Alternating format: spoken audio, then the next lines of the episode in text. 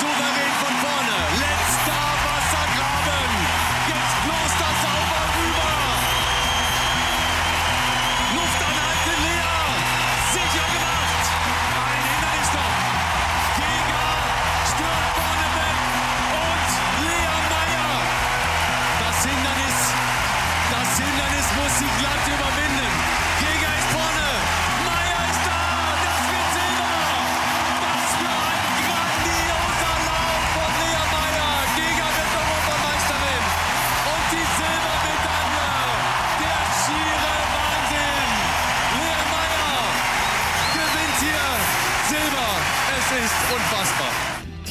Diese speziellen Münchner Momente leiten wir euch nochmal durch und stellen euch vor allen Dingen Lea Meyer vor. Sensationeller Gast heute im Bestzeit-Podcast von Philipp Flieger und Ralf Scholz. Ja, so, so kurz nochmal aufleben lassen, ne? diese speziellen Tage von München. Äh, lieber Philipp, lä- lässt du dich auch noch animieren oder äh, was, was macht deine Läuferkarriere denn jetzt? Ja, also äh, wenn man sowas jetzt hier gerade mal wieder sieht, beziehungsweise ihr natürlich zu Hause hören könnt, ähm, ja, das lässt mich natürlich auch nicht unberührt und äh, freue mich extrem darauf, dass wir heute Lea zu Gast haben. Viele von uns, äh, viele von euch haben sich ja von uns gewünscht, so rum ist es richtig, ähm, dass wir ein paar von denen sozusagen von den EM Helden äh, mal zu uns in den Podcast einladen. Ähm, eingeladen haben wir einige. Das ist nur immer terminlich dann auch immer nicht ganz so einfach, da Zugriff zu bekommen. Ähm, Es lag ich auch denke- häufig an uns, müssen wir sagen. es lag auch häufig an uns. Wir wollen es gar nicht auf die anderen Leute schieben. Aber wir freuen uns natürlich jetzt äh, mit Lea auf jeden Fall schon mal jemanden zu bekommen, ähm, die, glaube ich, im Vorfeld niemand so richtig, äh, vielleicht außer die Insider so auf der, auf der Rechnung hatten, dass da was möglich sein kann, die sie natürlich auch gerade in dieser Saison nochmal äh, massiv gesteigert hat. Das wird auf jeden Fall ein sehr, sehr spannendes Gespräch. Und äh, ja, bei mir geht es auch peu à peu wieder in die richtige Richtung, würde ich mal sagen. Ähm, ich bin, glaube ich, noch weit entweg davon, das, was aktuell bei mir ist-Zustand ist, als Fitness zu bezeichnen. Aber äh, ich bin zumindest am Sonntag äh, 32 Kilometer mal wieder gelaufen. Genau genommen 32,2 Kilometer, also 20 Miles. Und ähm, hat sich hinten raus gar nicht so geil angefühlt, muss ich sagen. Ich dachte, du sagst, es war irgendwie ein cooler Sonntag und hab danach schön die, danach war der am See, aber habe ich, hab ich richtig gesehen, ne? Ähm, wir waren am Sonntag noch an der Donau, Ah, glaube ich. Donau, Ja, okay. genau. Hm. Aber das muss ich natürlich schon noch erzählen. Ich habe es auf Strava geschrieben schon. Ähm, was an dem äh, 32er cool war, ist ja grundsätzlich mal schon überhaupt, dass ich einfach so 32 Kilometer wieder laufe. Ähm, gut, vor, vor zwei Wochen auch schon mal 29 und ohne, dass ich da jetzt äh, mich groß rantasten muss. Das ist ja schön, dass man das grundsätzlich mal machen kann. Ich will jetzt nicht alles schlecht reden. Ähm, wie gesagt, es ist trotzdem natürlich ein anderes Feeling, wie wenn man jetzt sonst fit ist. Ähm, aber was cool war ist, äh, und das ist ja das Schöne auch an unserer gemeinsamen Community hier, man trifft Leute. Man trifft Leute aus unserer Community und ich freue mich immer, Leute zu treffen. Und äh, auch wenn es beim Laufen ist, tatsächlich habe ich den Philipp getroffen, ja, mein Namensvetter sozusagen, im, hier, äh, die Insider werden wissen, wovon ich spreche, im Labertal, ja, also ein kleiner, kleines Flüsslein hier in der Nähe, äh, wo ich am Sonntagmorgen langgelaufen bin. Äh, Gerade so bei Kilometer 9 gewesen, kam mir jemand entgegen, der mich angeschaut hat, übrigens auch laufend unterwegs, äh, als ob er mich äh, erkannt hat dann stehen geblieben ist, dann meinen Namen, also erfragt hat sozusagen, ob ich denn Philipp bin und dann gefragt, ob er kurz eine Runde mitlaufen kann. Und dann sind wir drei Kilometer zusammengelaufen, weil ähm, Philipp selbst äh, aktuell gerade für den Berlin-Marathon trainiert. Ähm, hatte zuletzt auch ein paar Schwierigkeiten leider äh, mit der Wade, wie ich gehört habe. Und da haben wir noch ein bisschen philosophiert über einen Podcast, über Training, über Berlin im Allgemeinen. Und ähm, ja, das war schön. Dann hatte ich ein bisschen Begleitung kurzzeitig mal. Und ähm, ja, ansonsten war das eine neue Runde, die ich mal wieder ausprobiert habe. Ähm, ich musste noch ein bisschen verlängern, damit ich überhaupt über 30 Kilometer komme. Ähm, und im Großen und Ganzen ähm, ja, hat das schon Spaß gemacht. Vielleicht minus die letzten vier Kilometer. Ich hatte, ich hatte nichts zu trinken dabei und nichts, keine Verpflegung. Ah, ich dachte, ich laufe das, Mhm. lauf das einfach so durch. Aber das ist ja auch äh, wieder ein Zeichen, dass auch äh, beispielsweise ich nur ein Mensch bin. Wenn ich jetzt irgendwie Wochen, wenn nicht sogar monatelang keine Läufe mehr im Bereich von zwei Stunden mache, dann merkt auch mein Körper, dass es sehr ungewöhnlich ist, so lange zu laufen. Minus, ähm, also irgendwann geht halt die Energie aus und dann wird es halt dann dementsprechend ein bisschen zäher. Aber alles cool. Ab, äh, Also du hast gar nicht daran gedacht, dass du eventuell Energie brauchen würdest später oder was?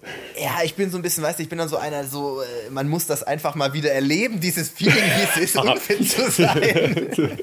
So einen Hungerast mal wieder erleben. Das braucht Genau, kein ich Mensch. dir, ey, ich war, ich hätte auch, das ist ja das Schlimmste, da muss man sich dann schon richtig mental auch einbläuen, weißt du, wenn du so, ich hätte auch bei 28 fertig sein können.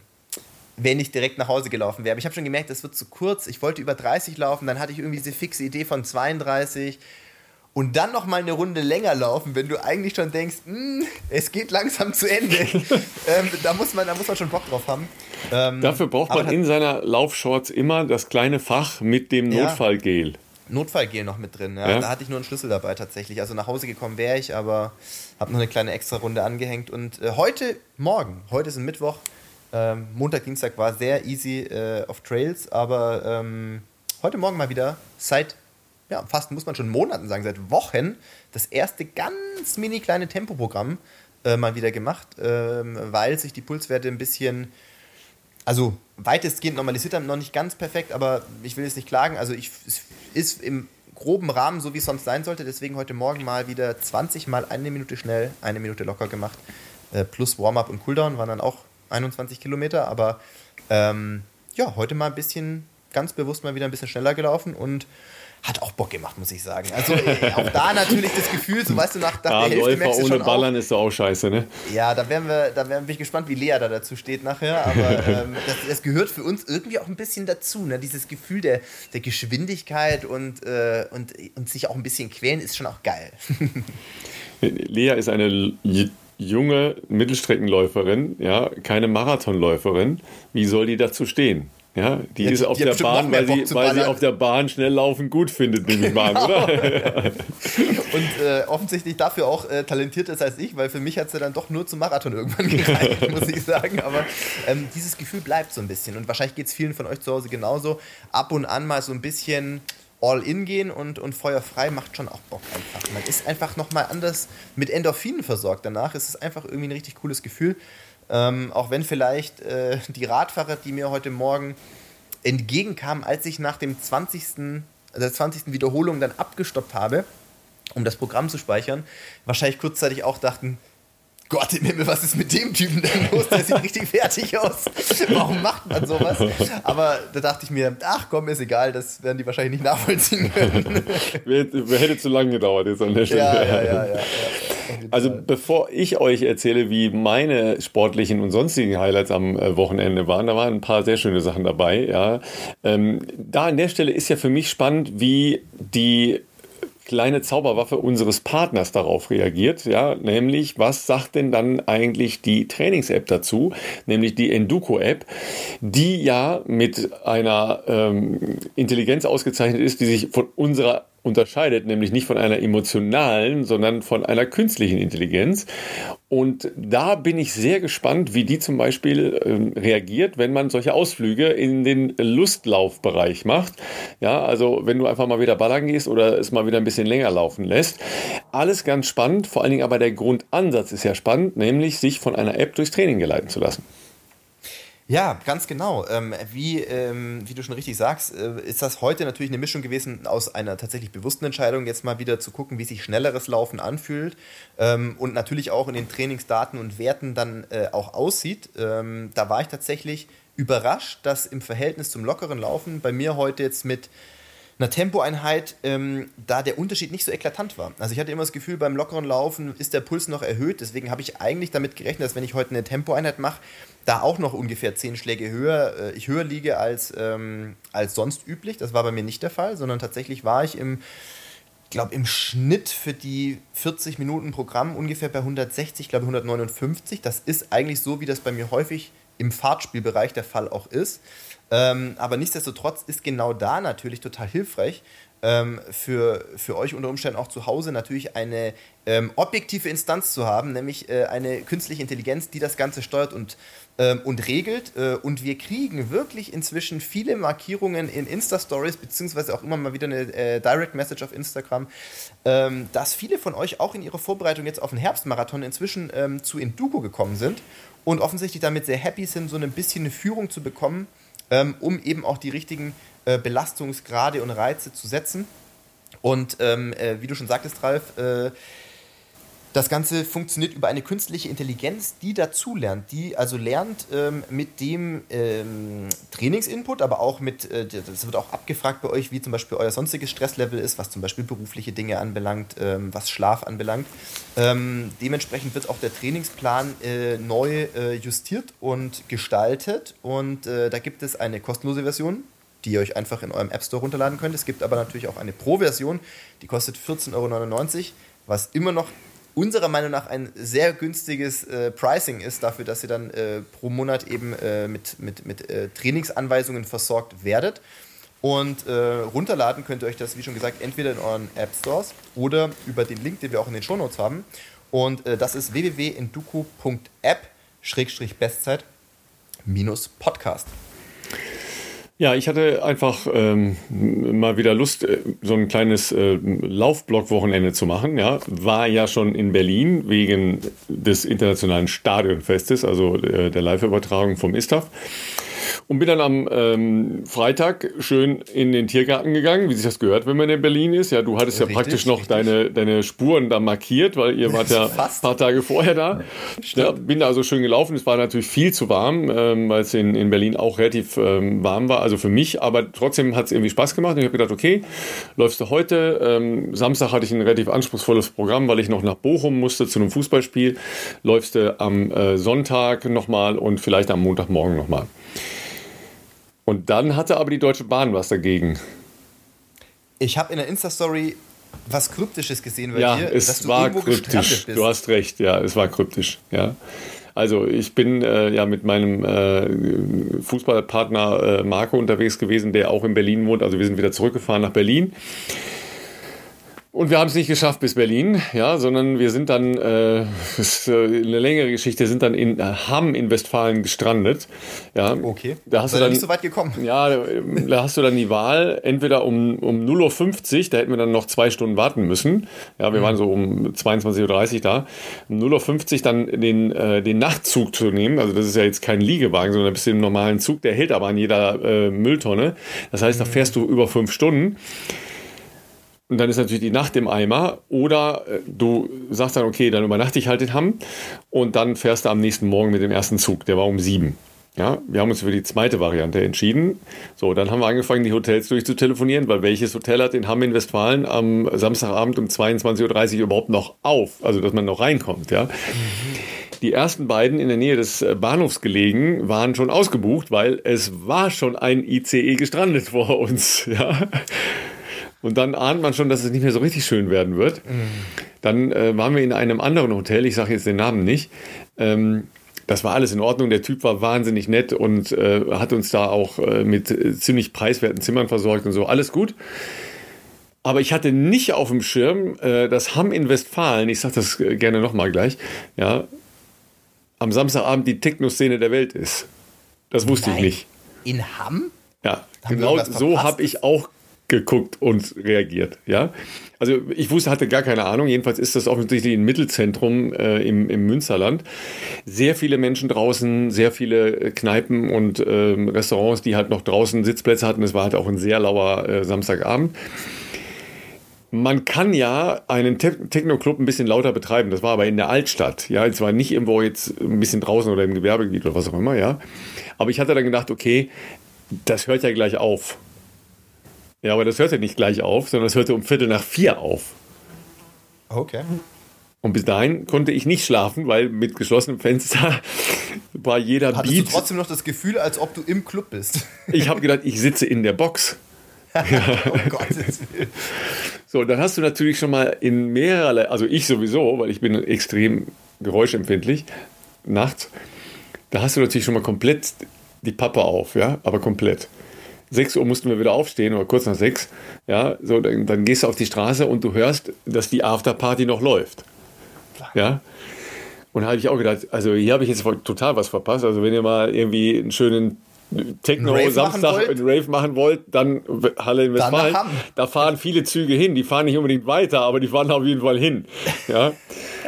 Dann war ich um Viertel vor elf am nächsten Morgen wieder in meinem Hotel, musste um 12 Uhr auschecken ja, und bin dann direkt ins Stadion gefahren.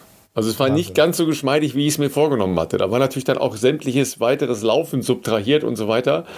Das hat genervt wie du dir vorstellen kannst. Nachvollziehbarerweise. Ja. Also ich sag mal, da fallen mir direkt mal zwei Fragen dazu ein. Ich habe da viele Frage Fragen, eins, die nicht beantwortet wurden. Frage 1, vielleicht war das Hotel deshalb so günstig, weil die wussten, dass sie praktisch im Club schlafen I don't know, I don't know. Und Frage 2, wie viel Kaffee hast du dann am Sonntag getrunken, damit du funktionsfähig das E-Stuff kommentieren konntest? Ja, das, das, kam noch dazu. Ja, es gab halt in der Versorgung dann, während wir da drei Stunden kommentiert haben, keinen Kaffee. Bitte? Ja, es gab, äh, ich hatte meinen eigenen Pfefferminztee zum Glück dabei, ja, äh, wegen Stimme geschmeidig halten, bla bla. Aber es gab keinen Kaffee. Es war, es war ein ganz harter Sonntag. Es war ein ganz harter Sonntag, ich sag's dir. Ja. Das ist und Leistungssport, dann, Leute. Ja, und dann kommt ja noch dazu, dann habe ich gedacht, okay, jetzt fährst du doch am Sonntag noch nach Hause, ja, weil dann bist du halt dann mal zu Hause, ne, nicht, dass du wieder schlecht schläfst. Und dann, ah ja, okay, fährst du mit der Bahn, ähm, man konnte aber den ganzen Sonntagnachmittag bis Sonntagabend keine zweite Klasse buchen aus Berlin raus entweder habe ich das von dir gelesen oder ich habe das woanders nochmal ja, gelesen. Ja, das hast du bestimmt bei vielen Leuten gelesen. Genau, dass es ja. einfach nicht möglich war. Es war nicht möglich, die, die, zweite Klasse online zu buchen, weil die, die Züge einfach gnadenlos ausgebucht waren. Es ist ja. halt IFA, ja, internationale Funkausstellung, dann ISTAF, ist jetzt nicht so ein Monster-Event, aber eben auch ein paar tausend Leute, also 40.000. und dann äh, ist natürlich sowieso Berlin und es ist ja noch Ferienzeit und so weiter. Es kommt schon auch überraschend dass Menschen mit der Bahn fahren wollen, immer wieder. Es ist schon erstaunlich auch. Wahrscheinlich, weil es in der Vergangenheit nicht der Fall war. Ja, äh, man merkt den Unterschied.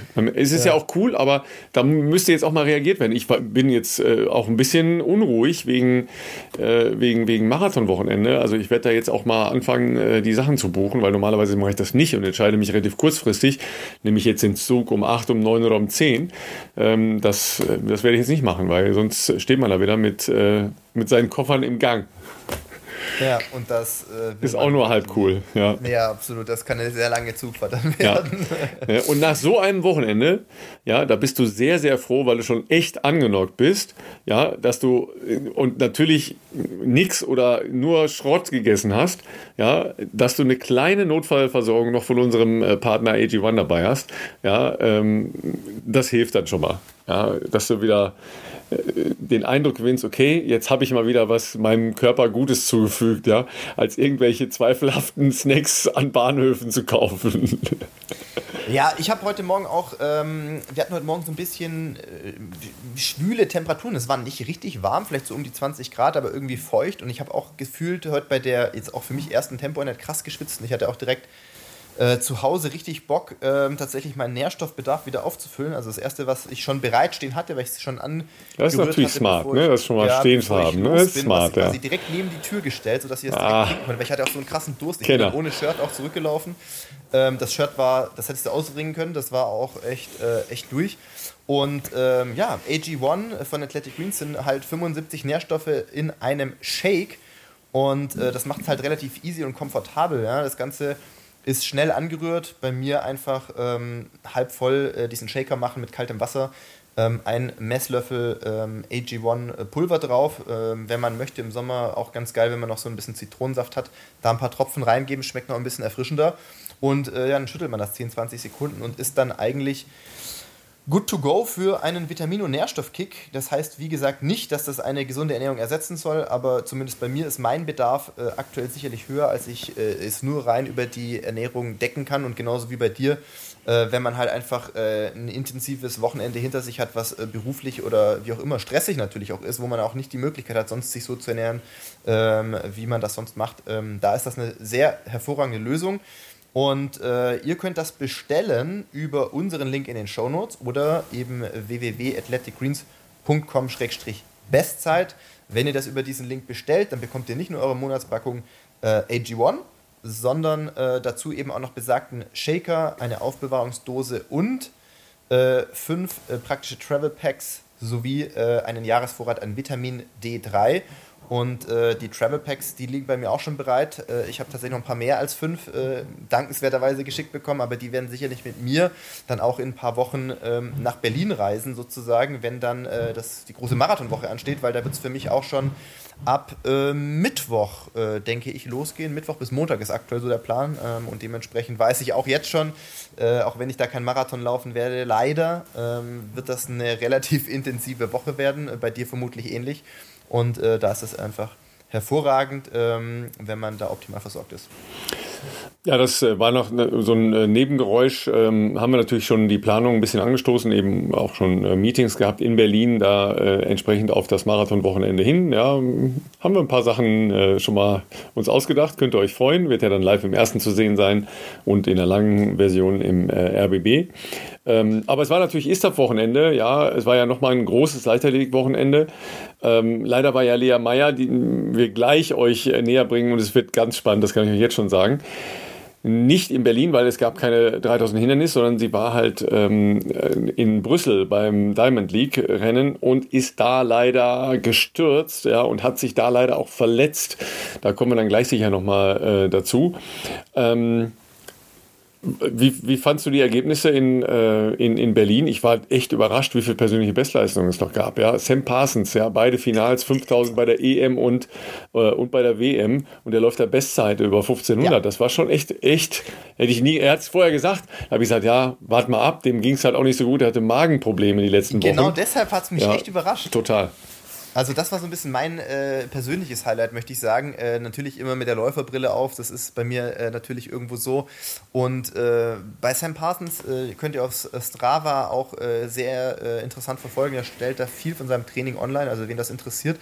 Ähm, und ich glaube, wir hatten in der letzten Folge darüber gesprochen, dass er einfach ein bisschen Probleme hatte, zuletzt mit einem Magen-Darm-Virus oder irgendwas in der Art. So hat das, glaube ich, irgendwie ein bisschen ähm, ausgedrückt. ist eben bei dem 5000er Roveretto nicht so gelaufen, wie er das gerne hätte. Und dementsprechend war natürlich vielleicht auch ein Fragezeichen, äh, inwiefern er dafür 1500 äh, voll einsatzbereit ist. Aber er ist A, Bestzeit gelaufen und B, äh, Dritter geworden in diesem durchaus auch wirklich gut besetzten Rennen. Das ging ja eh relativ eng zu, zur Sache. Ich glaube, da waren ja irgendwie gefühlt die, die ersten 10, oder wenn es überhaupt reicht, waren ja, glaube ich, zwischen ähm, 335 und 337. Ja, also das war, ja. mhm. ähm, war ultra eng und da Platz 3 zu belegen, ist schon äh, aller Ehren wert. Er hat sich ja danach äh, auch auf Twitter direkt dafür stark gemacht, dass das E-Stuff doch unbedingt in die Diamond League gehört, weil die Stimmung so geil ist, weil so viele Menschen im Stadion sind und natürlich auch die, die Sportstätte mit dem Berliner Olympiastadion natürlich sehr besonders ist. Ähm, die Frage, die da wahrscheinlich mitschwingt, das ist zumindest mein letzter Kenntnisstand, vielleicht weißt du da mehr, Ralf. Ich glaube, das ISTAF möchte gar nicht in die Diamond League, ähm, weil da in der Vergangenheit noch ein paar äh, Auflagen wohl gefordert waren, wahrscheinlich auch nicht zuletzt monetär, äh, wo die Veranstalter gesagt haben, das ist für uns gar nicht so interessant, wir können auch so ein geiles Sportfest machen. Ja, das äh, müsst ihr euch so vorstellen, das ist ähnlich, äh, sagen wir mal, wie Formel 1. Ja? Man ähm, hat nicht nur die Ehre, dann entsprechende ähm, Titel zu tragen, man ist dann halt auch in dem Korsett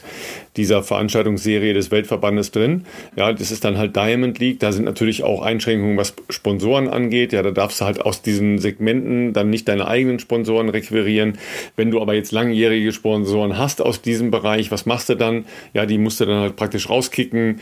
Äh, plus du darfst halt nur bestimmtes, ähm, bestimmtes Portfolio an Disziplinen machen, die dann eben für das jeweilige Jahr in der Diamond League ausgewählt sind. Also da muss man sich gut überlegen, ob man das wirklich will. Ähm, das ist da funktioniert auch so sehr, sehr gut. Ähm, die hatten ja ein paar wirklich Top-Leute dabei, haben ja auch versucht, möglichst viele von den deutschen Olympia, äh Quatsch, ähm, ich sag schon Olympia, von den deutschen EM-Helden ähm, im Programm zu haben. Das hat auch äh, wirklich gut funktioniert. Auch äh, das ist, glaube ich, sehr viel schwieriger. Also diese freie schwerer. Hand sozusagen ja. als Veranstalter zu sagen, wir sind ein deutsches Meeting und wir wollen zum ja. Ende der Saison nochmal unseren Top-Athletinnen und Athleten eine geile Bühne geben auch bist du viel äh, eingeschränkter, wenn du zum Diamond-Verbund gehörst, auch wenn es natürlich äh, vermeintlich das, das äh, Nonplusultra ist der, der, der leichtathletischen Wettkämpfe, mal abgesehen von den, von den Meisterschaften. Ähm, äh, bist du da gar nicht so frei, äh, diese Felder selbst zusammenzustellen, sondern hast da natürlich auch gewisse Vorgaben, wo die Leute herkommen müssen und ähm, dementsprechend, ja, ist es tatsächlich die Frage, ob, ob es fürs E-Stuff wirklich ähm, eine Bereicherung wäre. Auch wenn ich natürlich Sam total verstehe und äh, ich glaube, seine Begeisterung, äh, die, die, äh, die, er da ja offensichtlich auch mitgenommen hat, zeichnet ihn ja auch aus, dass er sagt, okay, das gehört für mich in den, in den obersten Verbund und die oberste Güteklasse von Leichtathletik-Wettkämpfen, äh, äh, aber ja, ich glaube, es gibt, gibt gute Gründe, warum das Istaf das bisher äh, lieber in Eigenregie macht. Also es gab ein paar ganz süße Szenen. Äh, eine war halt, dass die, die Top-Athletinnen und Athleten vorher in einem äh, offenen Bus, also in so einem ähm, Dachdeckerbus, durchs Stadion gefahren wurden. Und vor allen Dingen die amerikanischen Athleten die waren jetzt ja von Eugene auch nicht so verwöhnt. Ja, da waren vielleicht mal 17.000, 18.000 Leute drin. Ja. Da waren halt jetzt 35.000 bis 40.000 drin. Ja, die, die haben natürlich ihre Handys durchlaufen lassen, ja, weil sie das nicht gewöhnt waren, vor der Veranstaltung halt schon da so abgefeiert zu werden vor vollen ja. Rängen. Ja, also jetzt nicht irgendwelche Leute, sondern äh, so wie Sam, der international schon viel gelaufen ist, oder Noah Lyles, ja, äh, Doppelweltmeister und so weiter, die waren halt echt geflasht von der, von der Nummer da. Ja, und die, die standen da mit, mit offenem Mund. Ja? Also das ist schon äh, eine spezielle Atmosphäre und du merkst natürlich, dass äh, die Stimmung halt aus München schon transportiert wurde. Und mhm. es waren halt Leute, ganz viele Leute da, die eben auch ähm, gemerkt haben in München, oh, das, das war ja irgendwie cool, das muss ich dann halt mir in Berlin mal im Stadion angucken. Ja, und dann hatte eben ja Julian Weber gewonnen und Malaika Mihambo hat gewonnen und so, weißt du, und ähm, auch die, äh, die Rennen, die jetzt auf, auf die deutschen Athletinnen und Athleten zugeschnitten waren, ja, also zum Beispiel 400 Meter Frauen, ja, äh, Luna Thiel sagt vielleicht vielen von euch gar nichts, ja, die ist halt die zweitbeste Zeit in Deutschland gelaufen, hat da gewonnen, ja, Alice Schmidt ist nah an Bestzeit dran gelaufen und so weiter. Also das, äh, das, das war, äh, Alisa heißt sie, äh, nicht Alice, Alisa Schmidt. Alisa, ja. Ähm, das, das war wirklich sehr, sehr cool.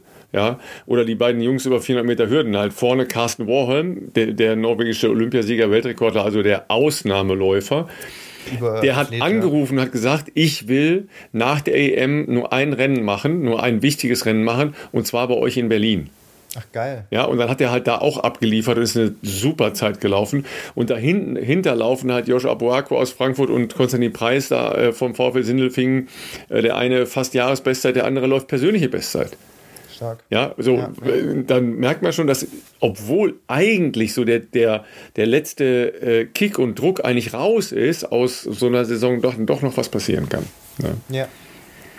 Aber so geht es ja auch unserem Gast heute, ja, die eine Menge an Ups und Downs in diesem Sommer hinter sich gebracht hat. Und nicht, nur in, diesem, ja. in, nicht nur in diesem Sommer. Emotional sehr, sehr schwierige Sachen. Sportlich auch eine Menge dabei. Hoch, runter, hoch, runter. Mit natürlich einem Fairy Tale Ergebnis in München als äh, EM-Zweite, ohne dass sie mit gerechnet hätte. Ja, und da war noch jemand dabei in diesem Lauf, zu der sie ein ganz besonderes Verhältnis hat und über eine ganz spezielle Karriere jetzt ein etwas längeres Gespräch, weil es wirklich toll ist. Hier ist Lea Meyer. Ja, und da ist sie schon. Lea, ähm, herzlich willkommen bei uns im äh, Bestzeit-Podcast. Ähm, du warst auf jeden Fall sehr weit oben auf unserer Wunschliste, spätestens nach den Europameisterschaften in München. Und wir freuen uns natürlich wahnsinnig, äh, dass es so schnell geklappt hat, dich bei uns hier in unserem Lauf-Podcast begrüßen zu dürfen. Ähm, auch wenn jetzt deine unmittelbaren Tage zuletzt nicht ganz so positiv waren. Wir hätten gerne mit diesem sehr, sehr, sehr, sehr positiven Feeling äh, von München äh, hier, hier reingestartet, aber ähm, viele, die hier zuhören, werden es wahrscheinlich mitbekommen, aber vielleicht möchtest du in eigenen Worten nochmal kurz erzählen, warum jetzt die Saison für dich ähm, leider erstmal vorbei ist. Ja, danke erstmal, dass ich äh, eingeladen wurde und hier sein darf heute. Ja, ähm, sie wurde jetzt leider doch ein bisschen kurzfristiger beendet, die Saison und die Offseason gestaltet sich jetzt etwas anders als ursprünglich geplant. Ich habe leider in meinem letzten Rennen äh, jetzt in Brüssel am letzten Freitag dann doch noch eine Verletzung mit nach Hause genommen, die auch ja jetzt leider ein bisschen langfristiger ist ähm, und ja nicht so der erwünschte ja, Start in die Offseason oder das gewünschte Ende der Saison ist, aber irgendwie passt es halt auch leider zu dem, wie mein ganzes Jahr ist. So, ähm, ja, ich habe gesagt, dieses Jahr sind die Rennen bei mir irgendwie entweder Fairy Tale komplett, so wie halt München, oder es ist ein Nightmare und leider war Brüssel dann auch nochmal so ein Nightmare, ähm, ja, wo ich jetzt dann leider irgendwie mit zwei gerissenen Bändern und einer Fraktur im Fuß äh, die nächsten Wochen meistern darf, aber das passiert halt, das, das Hindern des Laufs gehört dazu. Ähm, und muss ich jetzt auch mit klarkommen und das kriege ich dann auch irgendwie die nächsten Wochen hin. Also erstmal natürlich gute Besserung von uns, äh, das ist ja klar. Ähm, Ein bisschen gehört das natürlich auch zu der, der Besonderheit deiner Geschichte, muss man ja mhm. äh, auch sagen. Ja, dass du es ja also, und wer ein bisschen weiter in deine Geschichte reinschaut, ist ja nicht das erste Mal, dass äh, diese Up and Downs da sind. Und du es aber immer wieder schaffst, daraus ja eben auch unglaubliche ähm, Entwicklungen und Höhen und sowas zu generieren. Ähm, vielleicht sage ich nur noch mal, also an der Stelle, wo du dann leider dich verabschieden musstest in Brüssel, hast du ja vor Emma Coburn, äh, einer der äh, renommiertesten Läuferinnen über deine Distanz überhaupt, und der Europameisterin Gega gelegen. Und wenn ich richtig in deinem Gesicht gelesen habe, war dein Gesicht mindestens so zuversichtlich wie in München. Also auf jeden Fall hattest du noch was drauf, hatte ich zumindest den Eindruck. Ich habe mich wahnsinnig gut gefühlt zu ja, dem Zeitpunkt. also gedacht, ja. Das, das, war tatsächlich so. Also ich hatte, ich hatte tatsächlich riesigen Respekt vor dem Rennen, weil es war groß angekündigt worden als das Rennen, was auf Weltrekord geht. Und ich meine, klar, ich bin eine 9,15 gelaufen, die bin ich aber jetzt halt irgendwie einmal gelaufen und das wollte ich bestätigen. Aber wenn man überlegt, die Pace geht da vorne auf 8,45, ist das nochmal eine andere Nummer. Ähm, hatte großen Respekt, aber irgendwie dachte ich mir, okay, das ist ein geiles Rennen, das ist mal wieder ein Rennen, du musst dich nicht ums Tempo kümmern, lauf mal mit. Und es hat sich echt Hammer angefühlt, was ich gar nicht gedacht hätte. So im Warm-up dachte ich auch noch, oh, irgendwie müde. Ich glaube, das haben gerade viele Athleten, die einfach merken, so, ey, die Saison ist lang, es reicht so langsam. Ähm, ja, aber im Rennen hat sich's top angefühlt und klar, also, also ich habe es dann ja auch gemerkt zwischendurch, Sag wenn man dann irgendwo. Philipp Flieger, ist das der Zahnarzt oder ist, hast du immer noch die Handwerker da bei dir im Haus? Kein, Komment, kein Kommentar dazu, Leute. Ich ziehe mal um. Es ist, es ist anstrengend hier, irgendwas aufzunehmen. Lasst euch nicht unterbrechen hier. Das, es ist äh, Das war natürlich jetzt schon so ein bisschen Zahnarztgeräusch. Ne? Das ver ver versetzt mir so psychische Schocks gerade. Ja? Ja, ja, ich habe ja. immer noch meinen Zahn nicht, ja, wie äh, der ein oder andere von euch zu Hause ja weiß. Ähm, ich bin da guter Dinge, aber noch bin ich nicht so weit. Ja, du warst äh, dabei zu schildern, dass es dir eigentlich in dem Rennen äh, ganz toll ging, obwohl es nicht genau. gedacht hattest. Ja. Genau, wie du ja auch sagst, wenn man dann auf einmal merkt, so, okay, ich hänge gerade irgendwie an einer Emma dran und ich laufe vor einer Giga, das ist halt, ja, ich meine, Luisa ist dieses Jahr schon echt auch ähm, sehr, sehr oft starke Zeiten gelaufen. Emma ist auch eine Läuferin, die konstant gute Leistungen bringt, die auch irgendwo für mich immer noch ein anderes Niveau hatten und da zu merken, okay, ich bin dabei, hat mich wie ähnlich wie in München wieder doppelt gepusht und bei 2000 habe ich mal kurz auf die Uhr geguckt, habe gesehen, okay, das passt. Und im Gegensatz zu München hast du gerade nicht das Gefühl, jetzt wird's hart, sondern ich hatte das Gefühl, okay, ich glaube, jetzt kann ich die letzten 1000 nochmal richtig beschleunigen und war mir zu dem Zeitpunkt sehr, sehr sicher, dass ich mit einer Bestleistung nach Hause gehe. Eigentlich. Ja. Dann äh, war es halt ein unglücklicher Umstand, wie das aber ja nun leider in deiner Disziplin schon mal so ist. Ne? Da, äh, da sind nun mal andere Läuferinnen äh, um dich herum und ihr lauft halt alle gleichzeitig auf so ein Hindernis zu und da passieren dann halt solche Dinge. Ähm, das passiert ja im Prinzip nur in Wettkämpfen. Wie viel von äh, unglücklichen Rennen hast du jetzt schon abgehakt, die so passieren können in, in deiner Disziplin? Also gefühlt habe ich in den letzten sechs Wochen alles abgehakt, was man so in einem Leben haben sollte. Das reicht. Also ich meine, ich habe ja nach Eugene gesagt, so, okay, das passiert einmal im Leben, so ein Sturz und äh, nicht nochmal. Und ich habe es jetzt abgehakt. Ja, anscheinend passiert sowas auch öfter. Es gehört dazu. So, das ist halt auch irgendwo das Reizvolle am Hindernislaufen. Und ja, es ist halt nicht dieses, jeder hat seine Bahn und man bleibt in seiner Bahn, sondern es kann halt einfach viel passieren. Und ja, dass ich da jetzt halt zweimal die Blöde war, die irgendwie da gelitten hat, okay, es ist halt so.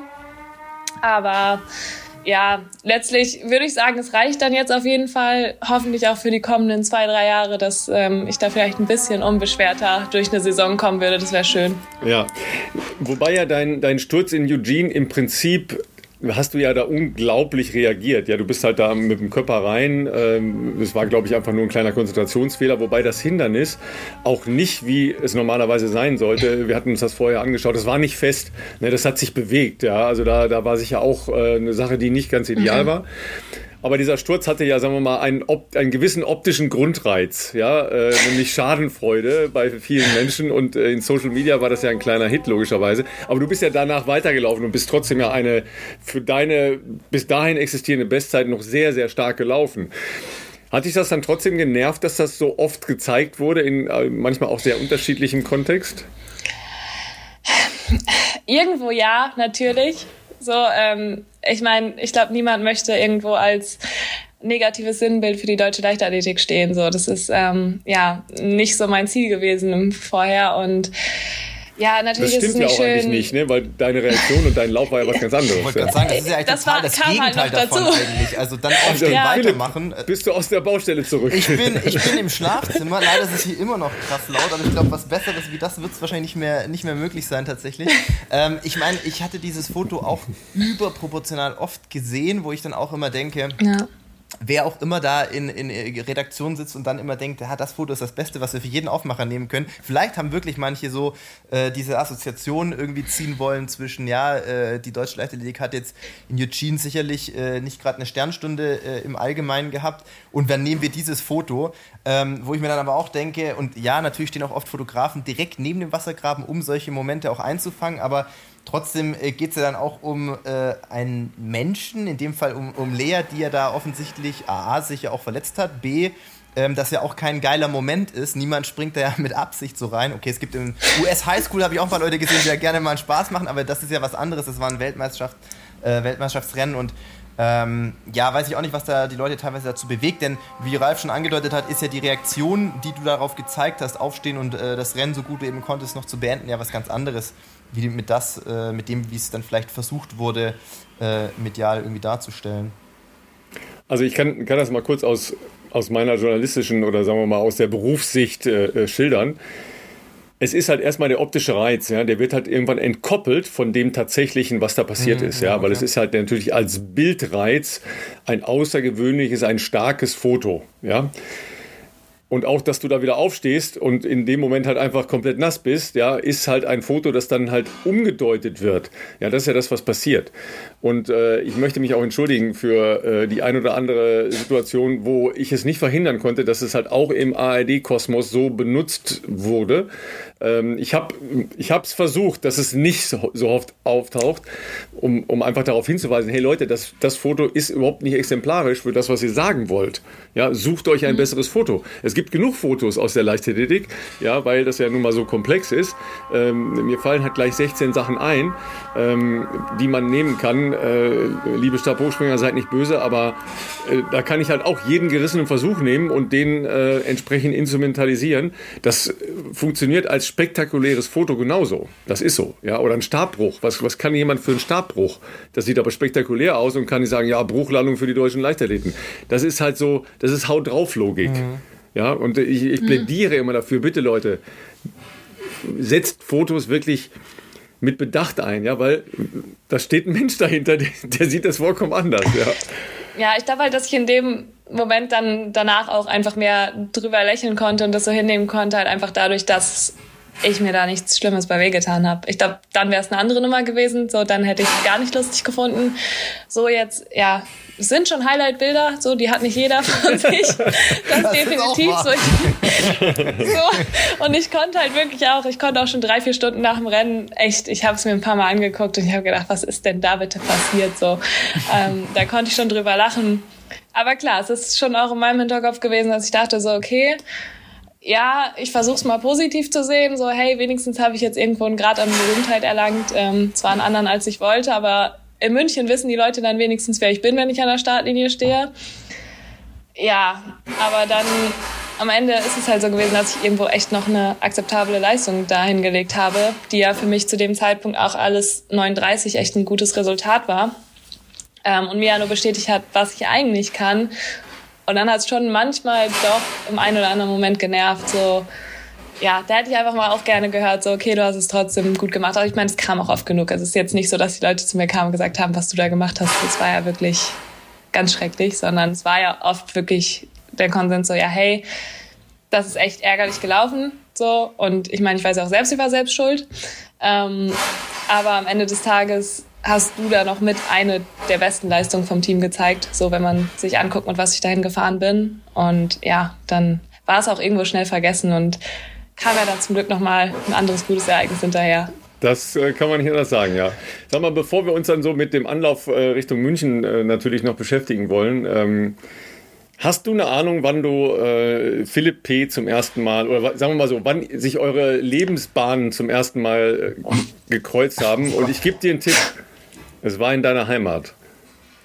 Dann waren ah, es die, Cro okay. die Crossdeutschen, dann wahrscheinlich 2000, boah, wann hatten wir die denn? 14 oder sowas? Äh, war das nicht sogar noch mal in 18 oder so? 2018?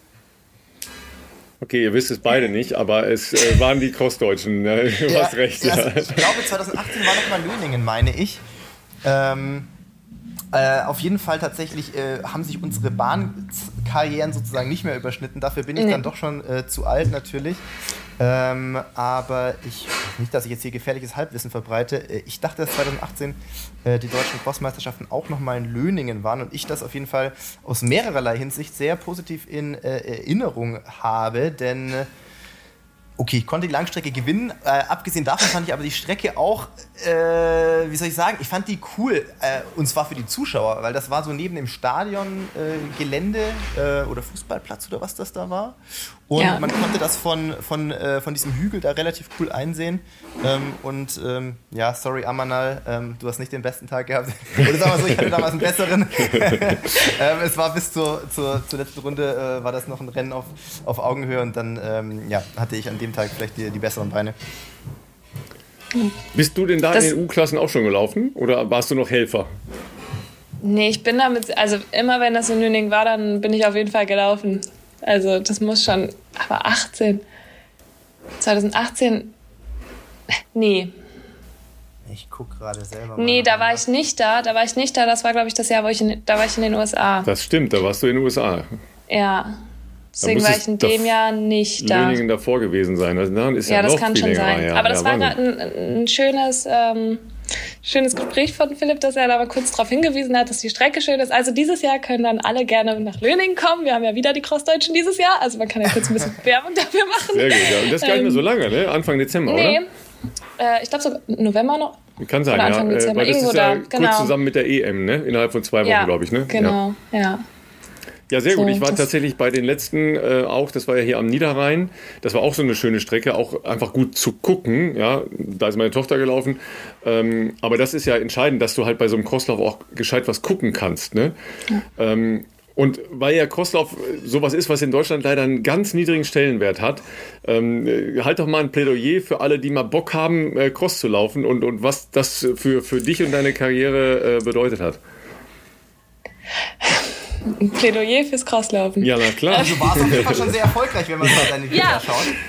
Also ich, ich meine, ich mag's Crosslaufen. Äh, das ist halt irgendwo ähnlich wie das Hindernislaufen. So, es ist halt nicht dieses, ja, nicht dieses ewige. Es ist relativ kurzweilig. Jetzt außer vielleicht die Männer-Langstrecke, das ist halt ein Stück länger, aber ansonsten. Hast gehört, Philipp, ne? Hast verstanden. also da kann ich verstehen. Und es ist halt einfach, ja es ist so facettenreich. Es ist halt wirklich, man hat immer einen anderen Kurs so, man weiß vorher gar nicht so, so wenn man irgendwie, weiß ich nicht, 10.000 Meter auf der Bahn läuft, so ja, dann weiß ich, was ich kann, dann weiß ich, dass ich die und die Leistung ungefähr drauf habe. So beim Cross weiß ich auch, wie meine Form ist, aber es gibt halt eben Streckenverläufe, die liegen mir total. Und es gibt welche, die liegen mir nicht. Mir zum Beispiel jetzt, wenn es also wenn es zu bergig ist, dann ja, ich aus dem absoluten Flachland da oben ist halt schwierig dann für mich irgendwann. Und auf der anderen Seite Cross bringt so viele zusammen. So, es ist halt nicht nur was für die Langstreckler, es ist irgendwie Total Mittelstreckler kann auch gut mitkommen. Hindernisläufer fühlen sich da meistens sehr wohl. Ähm, so, mir ist es natürlich auch am liebsten, da liegen noch ein paar Hindernisse im Weg, aber das ist dann auch wieder Ansichtssache und Geschmackssache, aber es ist halt schon, ja, es ist viel, viel offener und auch finde ich spannender für die Zuschauer zum Zuschauen, halt, weil so viel passieren kann.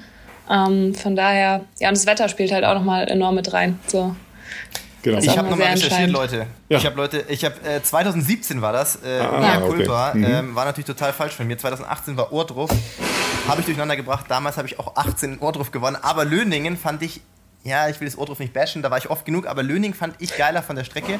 Und äh, ihr habt euch zumindest trotz der vermeintlich fehlenden Höhenmeter alle Mühe gegeben, das irgendwie auszugleichen, weil ich erinnere mich, dass in diesem hinteren Abschnitt dieser Strecke brutalste Hügel aufgeschüttet waren. Und ich dachte mir beim Abgehen der Strecke im Vorfeld damals, ach, da hinten laufe ich jetzt nicht mehr raus, das ist ja Wiese, da wird schon nicht mehr so viel kommen. Und in der ersten Runde dachte ich mir, holy shit, was ist das denn, ey? Und gerade Langstrecke ist leider der Nachteil, da muss man ziemlich oft dann drüber. Ähm, das hat ich, ist auf jeden Fall bei mir hängen geblieben, dass das doch, äh, obwohl ich das nicht erwartet hatte, wirklich eine herausfordernde Strecke war. Also da hat schon einem äh, nach, weiß nicht, fünf, sechs, sieben Runden schon einiges abverlangt. Und es gab auch einen sehr langen, was war das denn wahrscheinlich? So eine Art Beachvolleyballplatz im normalen Genau. Leben, ähm, wo man da durchflügen äh, pflügen durfte. Aber da haben natürlich auch keine 15er Dornen irgendwann mehr geholfen im Sand, das ist ja klar. Ähm, nee, fand ich, also die ist mir sehr positiv in Erinnerung geblieben. Fand ich sehr geil auf jeden Fall. Jetzt ist die Frage natürlich, äh, du hast es nämlich selbst gesagt, zwei, also Cross und Hindernis. Da haben wir auch hier im Podcast schon öfters mal Parallelen gezogen, weil ähm, Hindernisläufer und Läuferinnen natürlich schon auch eine gewisse Kraft mitbringen, ne? sonst kommt ihr ja nicht über die Hindernisse und oftmals auch sehr gute Crossläufer sind. Wir hatten auch mal Steffen Ulitschka schon hier bei uns in der Sendung, ähm, war für mich nicht nur ein äh, hervorragender Hindernisläufer, sondern auch bei vielen Cross-EMs, WMs äh, dabei. Ähm, jetzt hast du ja selber gesagt, okay, Cross machst du schon mal gerne, auch so Abwechslung und so weiter. Dann ist aber die Frage, wie kommt man zum Hindernislaufen? Weil wenn ich da mal einen Blick im, in, der, in der Recherche vorab äh, ähm, in deine Vita gesehen habe, habe ich gesehen, dass du schon sehr, sehr, sehr, sehr früh ähm, direkt auch bei deutschen Meisterschaften ähm, schon über die Hindernisse erfolgreich warst. Und manchmal kenne ich ja auch Kolleginnen und Kollegen, die erst im Laufe ihrer Karriere irgendwann zu den Hindernissen kamen und davor vielleicht, keine Ahnung, 1500 oder so gelaufen sind. Hattest du einen Coach beispielsweise, der irgendwie eine Hindernisaffinität schon hatte?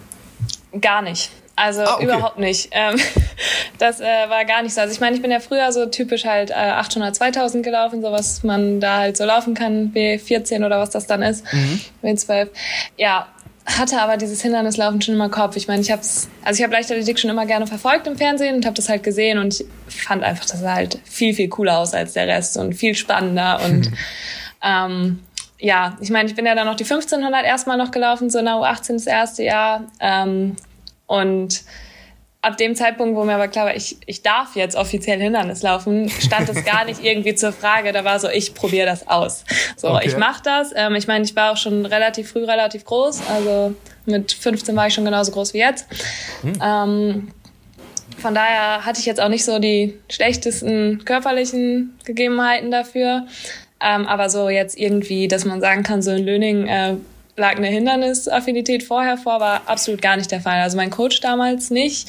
Und auch, ich meine, die Leute, die aus der Gegend kommen, wissen das. Ähm, Wassergräben oder Hindernisbalken hat man da verzweifelt gesucht. Also wir mussten dann irgendwie schon zum nächsten Wassergraben hätte ich ja gute 45 Minuten auf jeden Fall fahren müssen. Ach, sodass ich halt auch, also mein erstes Hindernisrennen meines Lebens, ähm, ja, da starte ich am Start und habe das erste Mal in meinem Leben überhaupt einen Wassergraben und Hindernisbalken gesehen.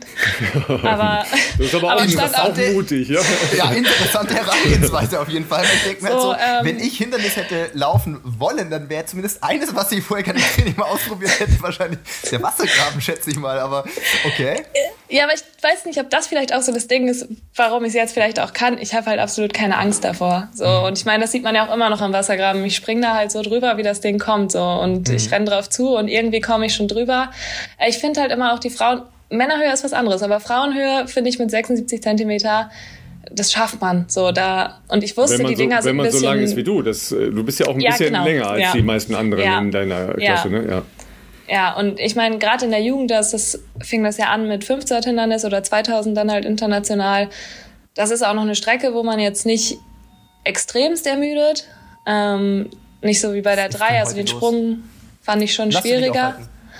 Ähm, ja, aber von daher war es für mich so von Anfang an, das sieht cool aus. Ich bin halt auch nicht der Typ für, also ich glaube, ich werde niemals eine richtige Langstrecklerin werden, weil eine 5000 einmal im Jahr kriege ich schon noch hin, aber ich könnte mir niemals vorstellen, 10.000 Meter auf der Bahn zu laufen. So, also ich brauche was, dass der Kopf abgelenkt ist, dass ich nicht anfangen kann zu denken und das habe ich halt beim Hindernis. Da denke ich nur von Hindernis zu Hindernis und deshalb war es von vornherein dann einfach klar, dass ich das äh, ausprobiere und dann lief es ja auch relativ, relativ gut von Anfang an. Von daher dachte ich mir, okay, das passt, das machen wir weiter.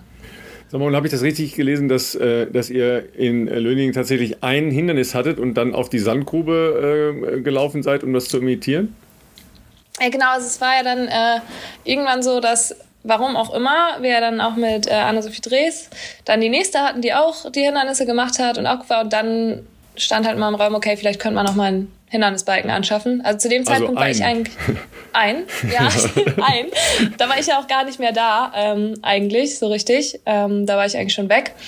Genau, und den gibt's immer noch. Das ist aber ja auch kein richtiges Hindernis. Also doch, es ist ein richtiges, aber es ist so ein Trainingsbalken. Also der ist nicht okay. so nicht so Nicht fünf so breit, Bahnen ja. breit, Mhm, ja, genau. sondern Mhm. nur so klein. Aber der ist ja, der ist super, der ist süß.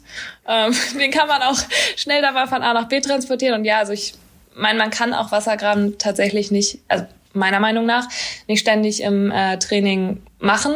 Es ist halt, ich meine, ich sehe es ja jetzt, ich spüre es ja jetzt, es ist eine enorme Belastung, enorme Kräfte, die da auf den Körper wirken.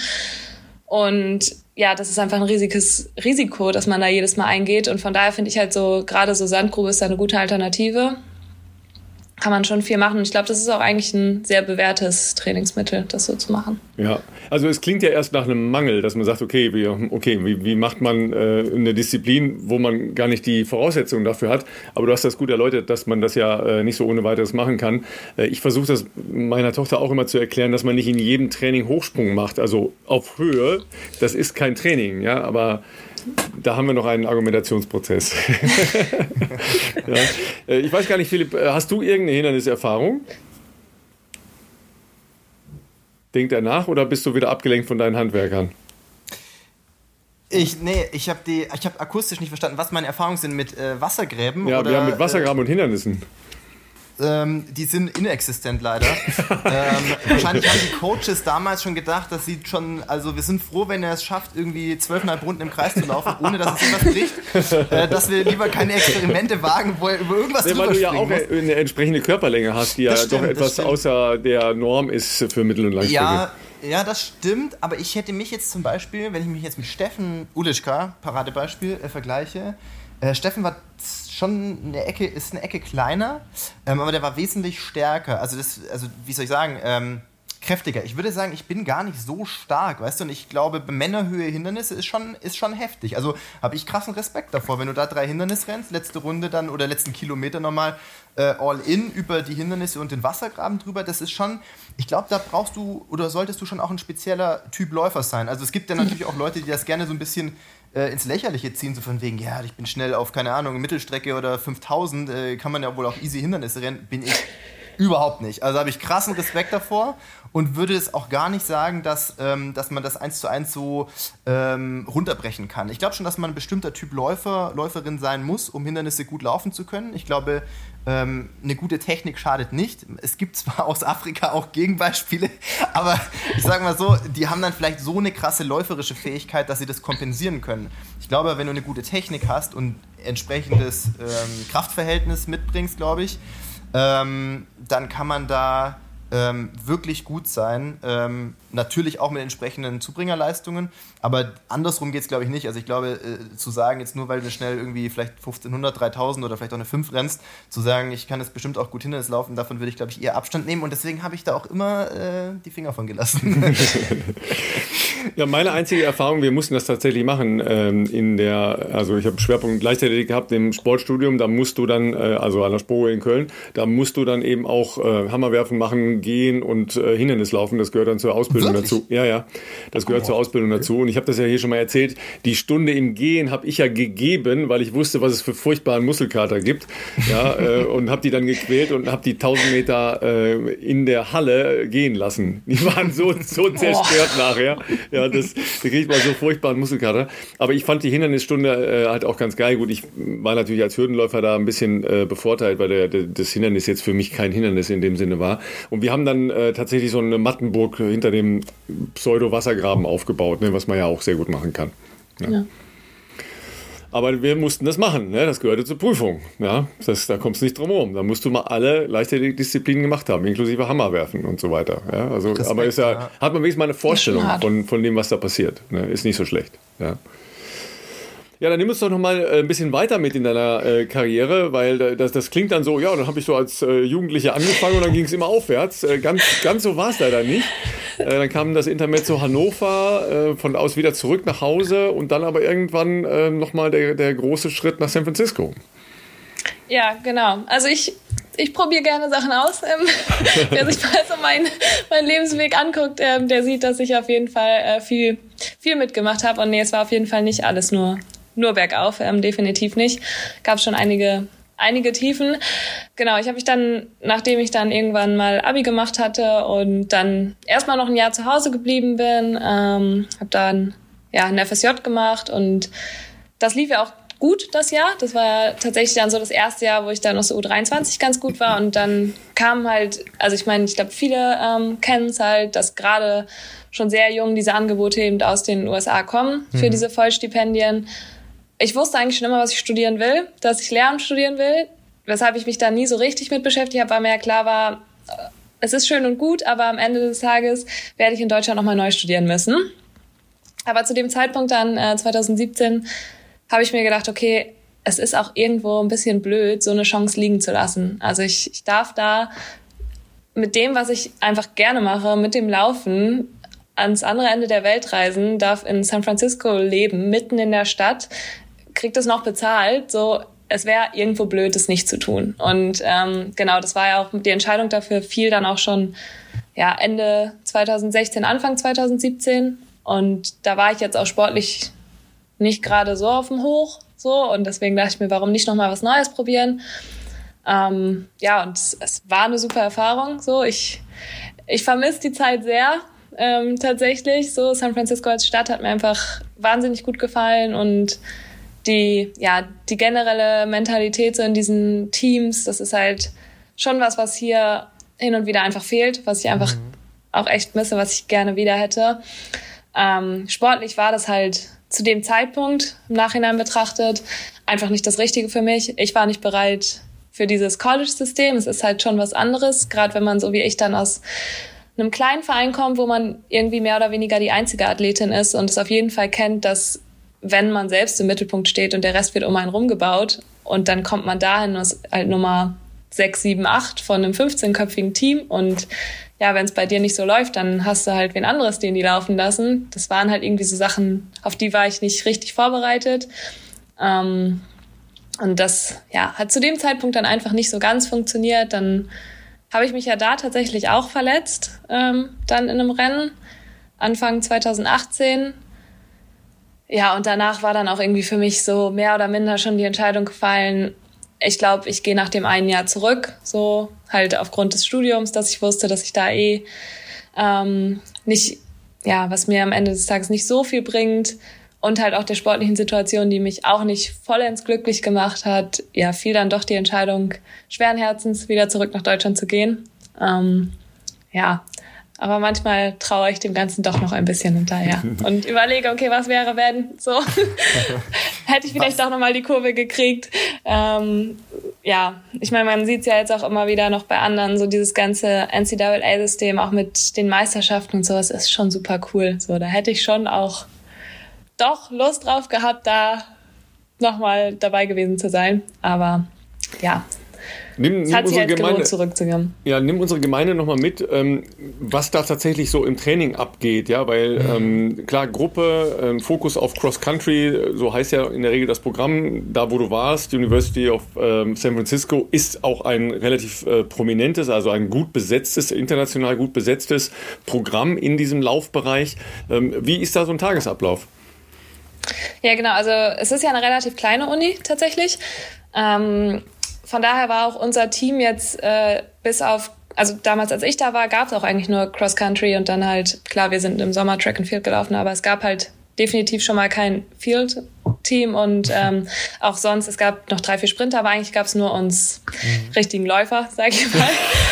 Entschuldigung, Entschuldigung. ähm, ja, und äh, wie gesagt, wir sind auch sehr ähm, international gewesen. Wir waren tatsächlich sehr europäisch zu dem Zeitpunkt damals. Ich glaube, wir waren 16 Mädels, davon waren zwölf aus Europa. Wow. Also wir waren, ähm, hat es aber auch für mich viel, viel einfacher gemacht, mhm. weil du kommst dahin und du hast keine Angst jetzt irgendwie wegen der Sprachbarriere oder sonst was, weil ich weiß nicht, ich hatte ein paar Polen, ein paar tatsächlich noch ein paar Deutsche mit dabei und so. Es hat sehr, sehr erleichtert und ja, dann ähm, glücklicherweise ist das ja ein Start, wo man auch um zehn noch gut trainieren kann oder so ähm, oder auch nachmittags. Das heißt, wir hatten nicht dieses typische 5 Uhr morgens Training, aber wir hatten schon, das ist auch eine Umstellung gewesen für mich am Anfang, wir hatten halt jeden Morgen um sieben Training. Das war für mich dann schon erstmal so, okay, das kennt man so nicht.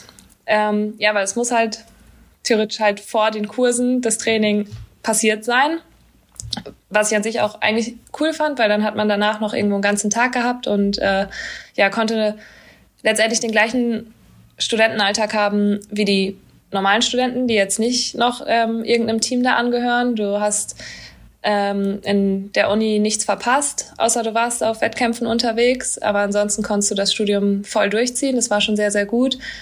Ja, und vom Training her ähm, war es bei uns halt sehr, sehr, ja, eigentlich sehr ausdauerlastig, aber es war nicht dieses, was man immer hört, dieses typische USA haut drauf und mal gucken, wer durchkommt. Das hatten wir tatsächlich. Das hätte mich interessiert, ja, okay, okay. Das hatten wir tatsächlich gar nicht. Also das war nämlich eher das Problem. Ich war eher die, die gesagt hat, es ist mir alles zu wenig. Ich muss mehr trainieren, ich muss, ich muss härter und es ist alles nicht gut und so kann ich nicht besser werden.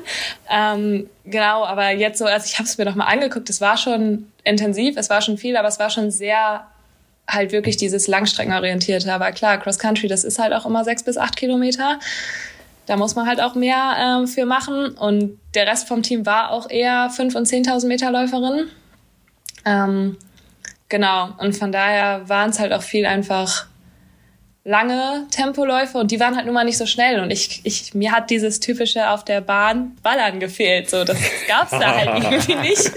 So sondern es war halt viel tatsächlich irgendwo im Park und dann weiß ich nicht fünfmal eine Meile oder sowas. Ähm, ja.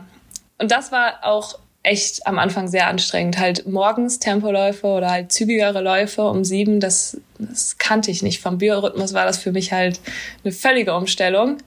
Ähm, aber ja, irgendwo hatte es halt echt Vorteile. Man konnte dann danach in die Uni und dann hattest du aber nachmittags trotzdem dann nochmal Zeit, so vielleicht nochmal irgendwo eine Second Session zu machen, ob du dann nochmal tatsächlich bei uns war es eigentlich nie laufen. Ähm, das okay. zweite Training war immer alternativ, entweder ins Wasser oder aufs Rad. Äh, da muss man ja sagen, sind die Unis immer auch top ausgestattet. Wenn mal laufen, dann ging es aufs Alter-G, damit es ein bisschen schonender war. Und auch sonst, die haben ja wirklich alle Möglichkeiten. Selbst diese Uni, die echt verhältnismäßig klein ist und kein großes Team hatte, hatte alles, was man brauchte oder auch nicht brauchte, aber sie hatten es.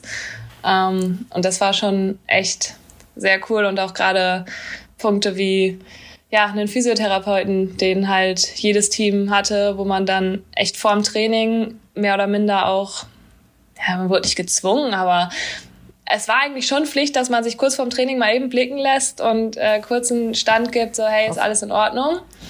Und dann konnte halt auch schnell reagiert werden, wenn halt mal was vielleicht nicht ganz so top ist. Und wenn ich da mal kurz einen Zwicken merke, vielleicht morgens beim Aufstehen, dann habe ich halt jemanden da, der nochmal drauf guckt und der zur Not auch sagen kann, so hey, jetzt trainierst du aber nicht, während ich hier oftmals halt erstmal zum Training gehe und anfange und dann mal gucke, was passiert. Also das hatte so von dem reinen Facilities und was alles gab, schon sehr, sehr professionell alles. Also äh, wahrscheinlich auch im Bereich Krafttraining könnte ich mir vorstellen. Also weil du jetzt schon so ein bisschen angerissen hast, wie so die generelle Ausstattung ist, da, um das vielleicht noch mal kurz so ein bisschen einzuordnen. Also das ist schon, ich sage jetzt mal, von dem, was man oftmals so von den Erzählungen kennt oder man kann sich ja oft auch im Internet anschauen oder auf YouTube. Ähm, die Olympiastützpunkte hierzulande haben in der Regel nicht ganz so eine Ausstattung wie diese US-Colleges und vor allem auch was das Personal anbelangt. Ich weiß jetzt nicht, du hast gesagt, San Francisco ist eher eine verhältnismäßig kleinere Uni. Ähm, aber ich könnte mir trotzdem vorstellen, dass sie vom Staff her wahrscheinlich trotzdem auch mehrere Coaches oder zumindest auch einen Krafttrainer wahrscheinlich beschäftigt haben, zu dem ihr hättet gehen können oder vielleicht auch äh, ja. das im Trainingsplan einfach integriert war. Ja, also das äh, gab es auch. Also wir hatten halt einen Head Coach äh, für unser Cross-Country-Team, dann einen Assistant Coach, die beiden halt quasi als offizielle Coaches. Mhm. Und dann gab es für das Krafttraining ähm, tatsächlich auch nochmal zwei so extra Krafttrainer. Hm. Die waren dann ja für alle Sportarten mehr oder weniger zuständig insgesamt, aber jeder hatte so seine zwei, drei Haupt Teams. Und ja, da war auf jeden Fall nochmal ein extra Krafttrainer. Das hat dann nicht äh, der Head Coach oder Assistant Coach gemacht. Und die haben dann schon, also ich glaube, wir hatten, ich glaube, ich hatte einmal die Woche und die Mittelstreckler dann zweimal die Woche auch wirklich, äh, die hatten dann nochmal halt spezielleres Krafttraining mit denen zusammen. Also da gab es echt nochmal besondere Trainer für oder es gab auch genauso für die, die vielleicht gerade verletzt waren oder vorher mal irgendwann verletzt waren, gab es halt dieses ähm, ja, so eine Art wie Defizittraining mhm. oder auch so Reha-Training. Äh, dafür gab es auch nochmal extra Trainer, die dann wirklich äh, one-on-one -on -one so mit dir gearbeitet haben. Das hatte ich ja dann auch, als ich es mit meinem Schlüsselbein hatte, danach. Also wäre mir das hier passiert in Deutschland, dann hätte ich auch mit Sicherheit typischerweise Krankengymnastik sonst was verschrieben bekommen. Aber da hatte ich halt wirklich jeden Tag dreimal eine Stunde mit einem eigenen Trainer Wahnsinn. Training, wo ich dann irgendwelche Übungen machen musste, damit es schnell wieder besser wird. Ja.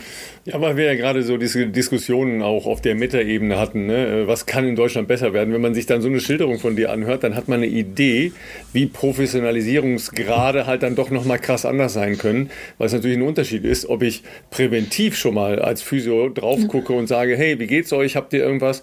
Und da dann ja schon Sachen verhindern kann dadurch, ähm, als wenn ich sage, okay, wir haben äh, eine physiotherapeutische Betreuung, also wenn du was hast, kannst du kommen. Das ist halt der andere Weg, ja. Und äh, wenn ich ein professionelles Training machen will und ich sage, okay, ich kann eine Belastung XY, äh, auch wenn Lea Meyer aus Germany sagt, äh, wir müssen viel härter hier ackern, ja, äh, nicht aushalten, also muss ich äh, Alter G gehen oder ich muss alternativ trainieren, dann ist das ja hoch ähm, smart angesetzt, das Ganze, ne? dass man nämlich eine lange Karriere haben kann und möglichst lange unverletzt bleiben kann. Ja, ja das auf jeden Fall. Also da kann man schon noch viel ähm, an vielen Standpunkten auf jeden Fall in Deutschland verbessern. Also es ist nicht so, ich, ich bin ja auch, es ist jetzt nicht so, dass ich sage so, hey, die USA ist das System, so ich meine, letztendlich mehr oder minder bin ich auch dran gescheitert, so ich bin halt auch zurück nach einem Jahr, aber ich sage trotzdem, dass die Art und Weise, wie sie es teilweise machen, da können wir schon viel von lernen und dass es auch definitiv für viele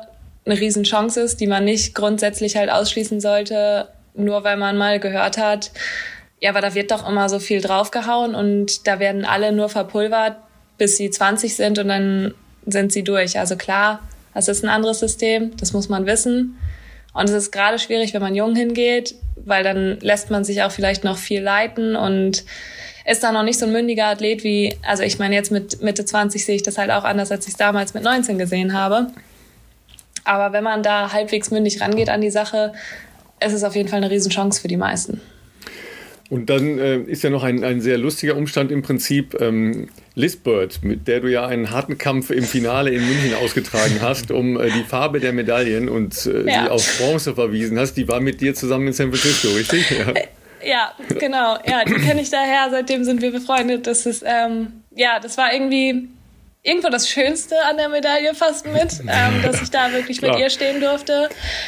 Aber klar, in dem Moment, ich habe mir wirklich gedacht, als ich an dem vorbei bin, warum muss es denn jetzt Lizzie sein? Also, so, ähm, weil ich weiß nicht, also ich, ich war schon so stolz auf sie, so die letzten zwei Jahre. So immer, wenn ich schon gesehen habe, wow, wow, Lizzie läuft jetzt diese Zeit. Das ist so cool und habe mich so gefreut. Ich habe mich für sie auch bei den Commonwealths gefreut oder in Monaco, als sie dann diese starke Zeit gelaufen ist. Und da war ich so, boah, ich glaube, sie kann sogar Europameisterin werden. Und war eher so, also dass ich Teil des Ganzen sein könnte, habe ich irgendwie ausgeblendet. Und ja, das ist halt, also es war schon echt cool und echt schön und gerade wir beide, weil man muss sagen, Lizzie und ich, also in so einem Team in den USA gehen ja immer fünf Leute in die Wertung beim Crosslauf. Und Lizzie und ich waren immer die, die sich geprügelt haben um diesen letzten fünften Platz. So, also wir, wir, durften, wir, durften, wir durften immer beide mitfahren, auch zu Nationals und sonst wie, aber es war klar, okay, einer von uns ist die fünfte und einer ist die sechste, die dann wieder nicht in die Wertung reingeht. Ja, und wir waren auch beide die, die irgendwie uns wohlgefühlt haben in der Gruppe da und es lief alles aber damals halt auch nicht so ganz mit diesem System klar gekommen sind. Also ich meine, Lizzie war ja viel, viel länger auch schon vorher, die war in Princeton vorher gewesen, ist dann für einen Master nach San Francisco gegangen. Aber ähm, genau, die war da schon, ja, die war für mich da auch echt ähm, meine größte Stütze in der Zeit. So, die hat sich echt viel ähm, gekümmert, war immer die mit einem offenen Ohr, wenn ich was hatte. Ähm, mit der habe ich das meiste trainiert und tatsächlich auch von den Leuten da ist sie mit von noch vielleicht ein, zwei anderen, die mit der ich echt am meisten Kontakt habe. Und ja, ich meine, wir haben auch im Ziel direkt gesagt, so hey, wenn wir das hier mal erzählt hätten vor fünf Jahren, dass wir jetzt mal hier sind. Also, dass wir beide überhaupt bei der EM stehen, das hätten wir schon nicht gedacht. Und dann auch noch auf dem Treppchen, das war schon, war schon sehr cool. Aber klar, ähm, hätte auch, also es wäre auch schön gewesen, ich hätte mich da mit wem anderes drum gestritten, um, um die Farbe in der Medaille. Und ähm, ja, mal gucken. Aber so ist es jetzt halt, ich meine, wir sind ja beide irgendwo als Gewinner da rausgegangen und ja, sie absolut. hatte halt eine lange Saison ja. vorher. Von daher, die war, glaube ich, nach den ganzen Rennen, die sie davor gemacht hat, einfach happy, dass es überhaupt noch funktioniert hat in dem Rennen. Ja, das sind ja so viele so spezielle Geschichten. Äh, in, in Eugene war, glaube ich, auch noch eine Marathonläuferin aus deinem Team, ne? Habe ich das richtig? Eine Israelin? Ähm, ja, also genau, die war quasi vor mir da. Ich ah, kannte okay. die nicht mhm. mehr. Also, oder ich kenne sie, aber habe sie erst danach kennengelernt. Mhm, genau, okay. die ist äh, Marathonläuferin, mittlerweile auch echt richtig gut geworden jetzt. Die war noch dabei. Ja, Elena theoretisch war ja auch an der gleichen mhm, Uni. Ja. Mhm. mhm. Ähm, die ist gegangen, als ich gekommen bin. Wir haben quasi fliegenden Wechsel gemacht. Aber gab es da eine Empfehlung oder äh, wie bist du an San Francisco gekommen? nee, ich habe das damals eher so ein bisschen so ja, nicht wie so ein Touri die Sache angehen lassen. Lea hat sich wahrscheinlich gedacht, welche Stadt könnte geil sein? Ja. Dann gucke ich mal, ob ich vielleicht auch bevor ich, im mittleren Westen, bevor ich im mittleren Westen lande, ja, be, be clever, ja, look on the globus, ja, ich bin völlig bei dir. Wenn man ehrlich sein will, ja, genau das war meine Gedankengänge. So. Hallo. Ja, weil klar, so zu dem Zeitpunkt so, ich war halt irgendwie da 2017, das war so, ja, ich bin sportlich nicht schlecht so, aber ich bin jetzt auch nicht ich habe auch nicht gedacht, dass ich nochmal irgendwie so high-performance-mäßig was mache. Und dann dachte ich mir, okay, das ist eine super Chance, aber gerade wenn ich weiß, ich gehe da vielleicht nur ein Jahr hin, ja, dann möchte ich nicht irgendwo im Nichts da sitzen. Ja. So, und dann, klar, ich will auch nicht nach Florida, wo ich morgens um 5 Uhr trainieren muss. Das habe ich dann halt auch schon ausgeschlossen. Sie ja, hören die, halt die Leidensgeschichte dieser schlimmen Generation Studenten, meine Damen und Herren. Äh, aufstehen oder gar irgendetwas tun vor 9 Uhr morgens, ja. eine schlimme Zumutung.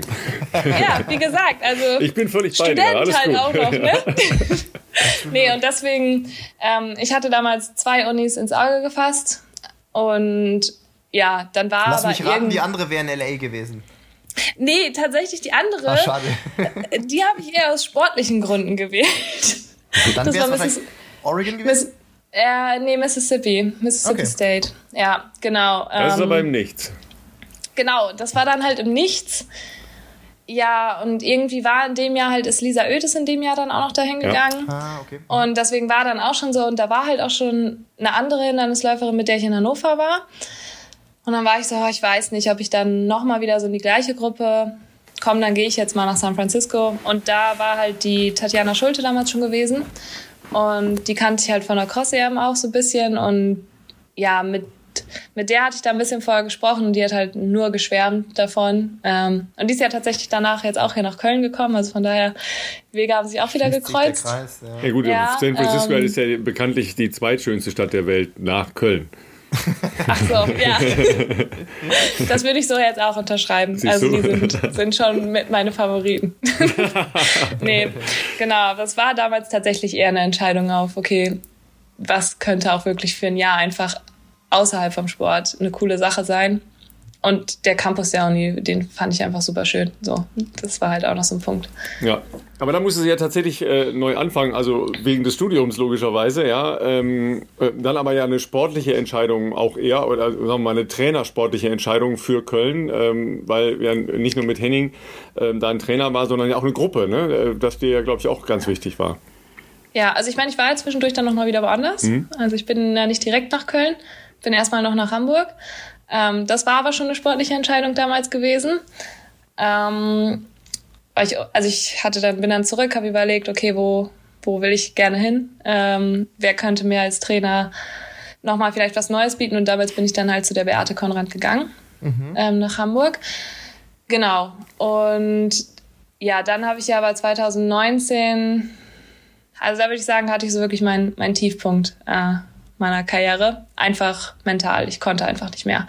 Es war einfach der, da war einfach der Punkt, wo ich gesagt habe, der Sport macht mich gerade kaputt und ich, ich schaffe das nicht mehr. Und da habe ich ja dann mal echt für, ein, für eine gewisse Zeit die, die Schuhe an den Nagel gehangen und habe gesagt, so, nee, es reicht mir, ich will es nicht mehr. Und dass es dann Köln geworden ist, war eigentlich ja fast doch eher wieder keine sportliche Entscheidung, weil ich schönste Stadt ähm, der Welt, ganz klar. Direkt vor San Francisco. Ja, ja, ja, aber ich war halt, also ich war zu dem Zeitpunkt ja in Hamburg. Äh, meine, die Beate war, war ja nach Berlin zurückgegangen. Mhm. sodass ich mich für das äh, Semester da eh in Berlin schon beworben hatte und wollte ja eigentlich nach Berlin gehen. Hab dann ja aber beschlossen, nee, das mit dem Sport ist gerade nicht mehr so. So, und dann war ich so, ja, okay, ich will aber dann gar nicht nach Berlin, weil was, was hält mich dann in Berlin? Gar nichts, wenn ich da den Sport nicht mache. Und habe dann überlegt, äh, ja, okay, was hast du sonst noch so gemacht? Und ich hatte mich einfach, weil ich Angst hatte, dass es mit dem Studienplatz nachher doch nicht klappt, als Reserve noch in Köln beworben. So, einfach. An, an der Sporthochschule oder? Nee, an der Uni direkt. An der Uni, genau. Mhm. Ja, einfach nur, weil, wenn was ist, dass ich noch eine zweite Option hatte ja, und letztendlich war das äh, dann mein Glück. Und dann war ich so, okay, ich sehe mich eher in Köln als in Berlin, so rein vom Leben. Und äh, die Stadt, ja, hat mir einfach gefallen. Und dann war ich so, okay, ich ziehe jetzt erstmal nach Köln. Bin dann hier hingezogen und nach ein paar Wochen fehlte mir dann doch irgendwo was in meinem Alltag. Und dann habe ich damals ähm, die Anna gefragt, ob sie mir vielleicht mal die Nummer vom Henning geben könnte.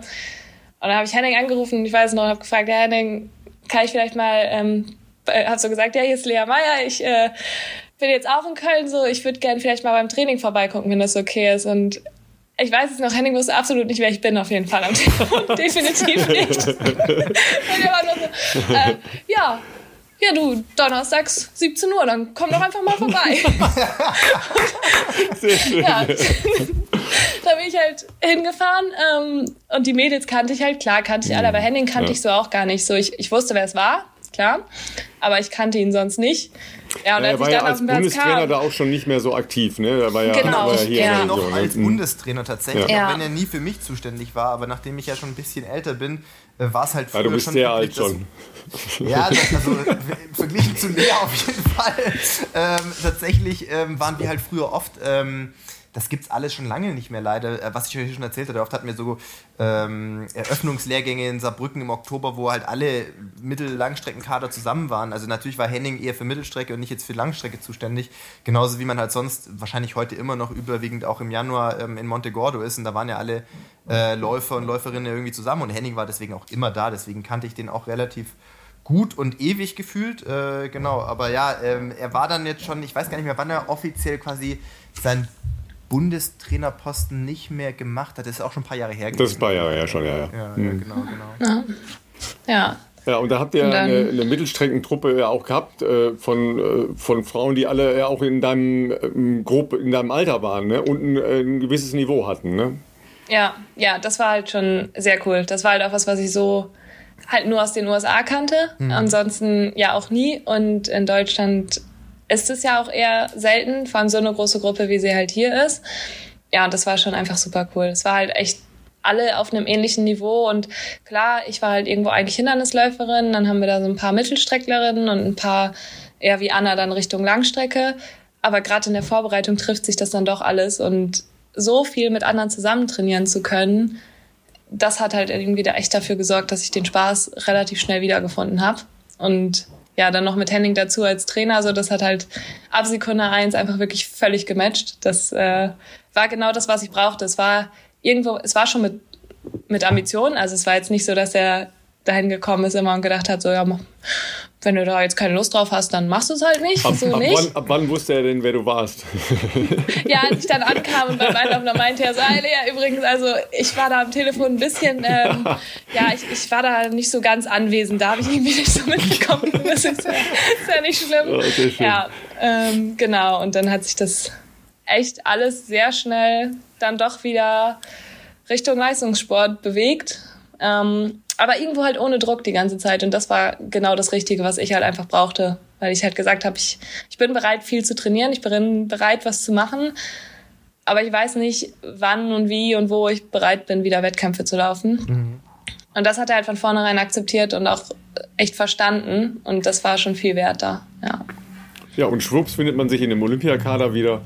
Und schwupps ja. läuft man bei Olympischen Spielen. Also ich meine, das, das, das, das sind aber sehr schnelle Schritte gewesen dann. das, waren, das waren sehr schnelle, sehr große Schritte. Also da, ähm, ich versuche es auch immer noch zu verstehen, so richtig. Ähm, Habe ich es noch nicht so ganz begriffen, wann, wie das genau jetzt alles passiert ist. Ähm, ja, momentan genieße ich es einfach nur. Und ja, das Verstehen, da kann ich auch noch ein paar Jahre drüber nachdenken. Und wenn es dann mir irgendwann erklärt, ist gut. und wenn nicht und das einfach eine Fügung war, dann nehme ich die halt auch. Ähm, ja, was schon doch, ist schon sehr schön, dass sich das alles so entwickelt hat ja, gerade. Ja, ja ähm, nach Hennings Tod, wir haben da äh, hier, bevor wir dich kannten, ähm, auch von erzählt, weil wir beide Henning halt lange kannten. Ähm, bist du jetzt äh, mit, mit Tobi Kofferschläger zusammen ähm, als äh, Trainer Athletin ähm, gespannt und äh, es ist ja jetzt nicht direkt eine Rückwärtsentwicklung, um das mal vorsichtig zu sagen, sondern das hat nee. ja auch wieder gematcht, ja, auf, äh, auf einer anderen Ebene, ja. Ja, also total. Das war ja, es war ja auch irgendwo die, die Entscheidung dann relativ kurzfristig musste getroffen werden, okay, was, was mache ich jetzt? So, ich meine, ich, das war halt irgendwie Anfang des Jahres, da steht man mehr oder minder mitten im Aufbau vor der Saison. Da muss man halt schon mal klären, okay, was mache ich jetzt? Und für mich war aber halt direkt klar, so, okay, ich, ich stecke jetzt nicht irgendwie den Kopf in den Sand. So, es wäre auch das Letzte, was Henning gewollt hätte, dass ich jetzt erstmal rumgucke und es passiert nichts. Ähm, und ich hatte halt das Glück, dass ich was heißt das Glück? Durch Corona hatten wir ähm, die Situation, dass ich in diesem Winter und im Jahr davor immer schon in Leverkusen ja dann trainiert habe. Mhm. Und gerade in diesem Winter durfte Henning aber nicht mit rein, weil die da irgendwie ganz strenge Regeln hatten. Und da habe ich immer schon bei Tobi trainiert. Also der hat da mal schon mein Training beaufsichtigt, da konnte ich ihn schon so ein bisschen kennenlernen. Und ähm, auch das Jahr davor bin ich ja diese zwei Hindernis mal in der Halle gelaufen. Und in der Vorbereitung dafür habe ich auch viel mit Tobi gemacht und habe da schon gedacht, so, boah, der, der kann echt auch mit Hürden so technikmäßig, da hat der echt was drauf. So. Ähm, von daher wusste ich, okay, das könnte funktionieren. Habe mich dann halt dafür auch entschieden, vor allem auch, weil für mich klar war, ich, ich kann und will aus Köln nicht weg. Das ähm, ist einfach momentan keine Option für mich. Ja, und Tobi hat sich aber auch mir halt genauso angenommen, wie ich es dann letztendlich auch wieder gebraucht habe. Ähm, und der hat an sich auch kein anderes Trainingsprinzip als Henning das hatte. So, es ist sehr, sehr ähnlich. Er kannte Henning auch sehr gut und sehr lange. Und wir haben jetzt gerade in diesem Jahr wirklich keine Experimente gewagt. So, wir haben viel einfach das, was letztes Jahr funktioniert hat, wieder gemacht. So, warum soll man was ändern, was letztes Jahr gut funktioniert hat? Das macht man gib jetzt mal, halt eh nicht. mal unseren, äh, unseren Leuten, weil die sich ja gerade für sowas brennend interessieren, äh, so eine Idee. Ja? Was, was ist so ein, so ein Grundansatz, den ihr verfolgt? Also unser Grundansatz ist auf jeden Fall schon mal nichts mit Gewalt irgendwie da durch ähm, drücken wollen. Nicht Bala la Maya in San Francisco. Äh, nee, genau. Ähm, tatsächlich auch ein Freund mittlerweile von manchmal ist ruhiger echt das Bessere und mhm. das Wichtigere. Und also ich kann und mache es auch gerne, meine Dauerläufe Richtung 5-Minuten-Tempo. Mal, das geht. Und ja, man muss sich da manchmal zusammenreißen, so, weil wenn ich ein wenn ich will, kann ich halt auch vier Minuten Tempo laufen. So, aber auf Dauer gesehen ist das vielleicht nicht unbedingt der beste Weg. Und da irgendwo so die Balance zu finden zwischen einerseits dem, was sinnvoll ist, andererseits aber auch dem, was ich brauche. Also es ist bei mir schon auch so und das hat Henning auch so gesehen, sieht Tobi jetzt auch so. Ja, da steht dann mal drauf auf meinem Trainings, also bei meinem Trainingsplan zum Beispiel stehen keine Zeiten drauf, wie schnell ich laufen soll. So. Schon, mal, ähm, schon, mal, schon mal ein spannender Ansatz. Ja. Aber, mhm. aber, aber kurze Frage, äh, nur bei den, sagen wir es mal, äh, Dauerläufen oder auch wenn du ein Tempoprogramm bekommst? Äh, nee, bei den Dauerläufen. Bei okay, den Tempoläufen ich wollte gerade sagen, bei Tempoprogramm hätte ich mir sehr interessant vorgestellt, wie das abläuft, das Training. Nee, Heute also ich gut, all out. Ja, all, all out sagen, oder nicht all out? Das äh, gibt nee, diese ähm, zwei Stufen. nee, also bei den Dauerläufen jetzt, da steht halt, klar steht eine Distanz, so, und ungefähr weiß ich es ja. Ich weiß, ja, ja. dass es jetzt nicht sinnvoll ist, meinen Longrun am Sonntag äh, im Maximalspeed zu machen. So, ja. das, das braucht mir ein Trainer nicht aufschreiben, das weiß ich. Mhm. Ähm, genauso wie ich weiß, hey, wenn ich morgens ein Tempoprogramm gemacht habe, dann ist der Nachmittagsdauerlauf regenerativ gemeint. Dann ist der nicht gemeint, drück den auch nochmal bitte unter vier Minuten. So, aber ansonsten die normalen Dauerläufe in der Woche ähm, laufe ich tendenziell so, wie ich mich fühle. Und da mhm. gibt's halt mal Tage, wenn's rollt, dann lasse ich es auch mal rollen. Und wenn es mal gar nicht geht, dann ja, dann geht's nicht. Dann weiß ich auch vielleicht nicht unbedingt warum. Ähm, und wenn ich's weiß, dann umso besser. Dann weiß ich auch, warum ich da jetzt mich nicht stressen muss. Und dann kann man auch mal ruhiger machen. Und genauso ist es auch klar. Ich fange da jetzt nicht an, wenn da drauf steht, zehn Kilometer nach fünf Kilometer nach Hause zu gehen. Aber wenn ich da stehen zehn und ich fühle mich aber halt einfach echt nicht gut, ja, dann sind es vielleicht da nur sechs bis acht. Und dann kann ich aber vielleicht am nächsten Tag dafür zwei Kilometer dranhängen. Also es ist halt sehr, sehr flexibel bei uns ähm, gestaltet. Also es hat alles seinen groben Plan. Und wenn ich jetzt ankommen würde und auf einmal am Ende der Woche 40 Kilometer mehr gemacht habe, dann gibt's schon ordentlich Ärger. So ist es nicht. Genauso, wenn ich, wenn ich sage, hey, ich habe mich jetzt echt die ganze Woche schlecht gefühlt und ich habe einfach mal ja, ich habe jetzt einfach mal die Läufe weggelassen und habe jetzt mal 30 Kilometer weniger gemacht, ja, dann kommt es jetzt auch nicht so gut. Aber ich glaube, der Punkt da ist halt einfach viel Kommunikation. Ähm, mit Tobi habe ich jetzt auch das Glück oder mit Leverkusen, ich, ich bin eigentlich fast täglich da. Also wir sehen uns schon sehr, sehr oft. Und dann spricht man halt einfach viel darüber und kann dann auch viel flexibel nochmal anpassen. Das brauche ich auch. Ja, aber generell habe ich gelernt, so, okay, also es ist wichtig, dass ich die Läufe mache also es ist wichtig, dass wir darüber sprechen, wie ich die Dauerläufe mache, aber da darf man sich nicht so sehr stressen und egal in welche Richtung nicht so sehr einschränken. Also weder in Richtung mal ruhiger noch in Richtung, wenn es gut läuft, dann bremst dich nicht so. Also das darf nicht jeden Tag passieren, aber es ist auch okay. Und ja, bei Tempoläufen kriege ich dann schon meine Vorgaben und die brauche ich auch. So, ich bin jemand, der muss sich sehr auch schon mental auf das Training einstellen. ah. Ja, ja, ja, kann ich, kann ich nachfühlen. Ja, ähm, obwohl ich da auch manchmal echt ein bisschen geärgert werde. Das kam jetzt auch schon vor, dass ich dann nicht wusste, was genau ich mache, damit ich gerade das lerne, weil im Rennen weiß ich ja auch nicht immer, was passiert. Mhm. So. Mhm. Ähm, ja, aber an sich habe ich da zumindest schon mal grobe Vorgaben, wie es sein soll. Wobei ich immer so ein bisschen das Gefühl habe, das hatte ich bei Henning schon, bei Tobi jetzt auch. Die schreiben immer Zeiten auf, wo sie wissen, dass ich sie auf jeden Fall schaffe. Und sie berechnen mhm. irgendwie ein, dass ich tendenziell auf jeden Fall zum Schluss noch ein bisschen schneller laufe, einfach weil ich das für mein Ego auch brauche. Ähm, so, und das hey, ist, glaube ich, immer schon eingeplant. Hallo. Ja, ja. Also, das ist dann, also wir hatten so ein witziges Beispiel, irgendwie war jetzt auch kurz vor der EM tatsächlich nochmal, da hatten wir dann zum Abschluss irgendwie noch dreimal, nee, zweimal äh, 1200 mit Hürde gemacht und dann noch zweimal 400. Ja, und dann habe ich halt gefragt bei den 400ern, ja, wie schnell jetzt? Und dann sagte er, ja, ja, also reicht, reicht 69, 68, einfach rollen. Und in dem Moment wussten wir aber beide, dass ich die definitiv jetzt nicht in 69 laufe, sondern dass ich da all out renne, weil ich das jetzt brauche, dass es ganz schnell ist. So, also da kennt man sich dann doch mittlerweile auch gut genug, um zu wissen, was man sagen muss oder auch nicht sagen muss. Äh, manchmal muss man auch besser nichts sagen ja, das hat sich dann relativ schnell alles auch echt gut eingespielt bei Tobi und mir. Doch. Vielleicht als grober Überblick ähm, für die Leute, die hier zuhören, das sind natürlich auch alle laufinteressiert, trainingsinteressiert, also keine, du musst keine Geheimnisse verraten, aber ähm, wie, wie, wie, was müssen wir uns jetzt vorstellen? Ich meine, du bist jetzt Vize-Europameisterin äh, äh, über 3000 Meter Hindernis. So Klingt immer noch klar, komisch, oder? ja, wir, wir, wissen, wir wissen natürlich, äh, dass das im Herbst- oder Vorbereitungstraining sehr anders ist wie im Sommer, aber so mal äh, vielleicht einfach nur so ein grober Abriss, wie viele Trainingseinheiten machst du in der Woche? Ähm, wo, wo, liegst du so umfangstechnisch ähm, und, und ähm, wie, was, wie sieht das, sieht das so aus? Machst du zweimal Tempo, einmal Long Run oder ähm, einfach, dass, dass, die Leute mal so ein Feeling ja. bekommen?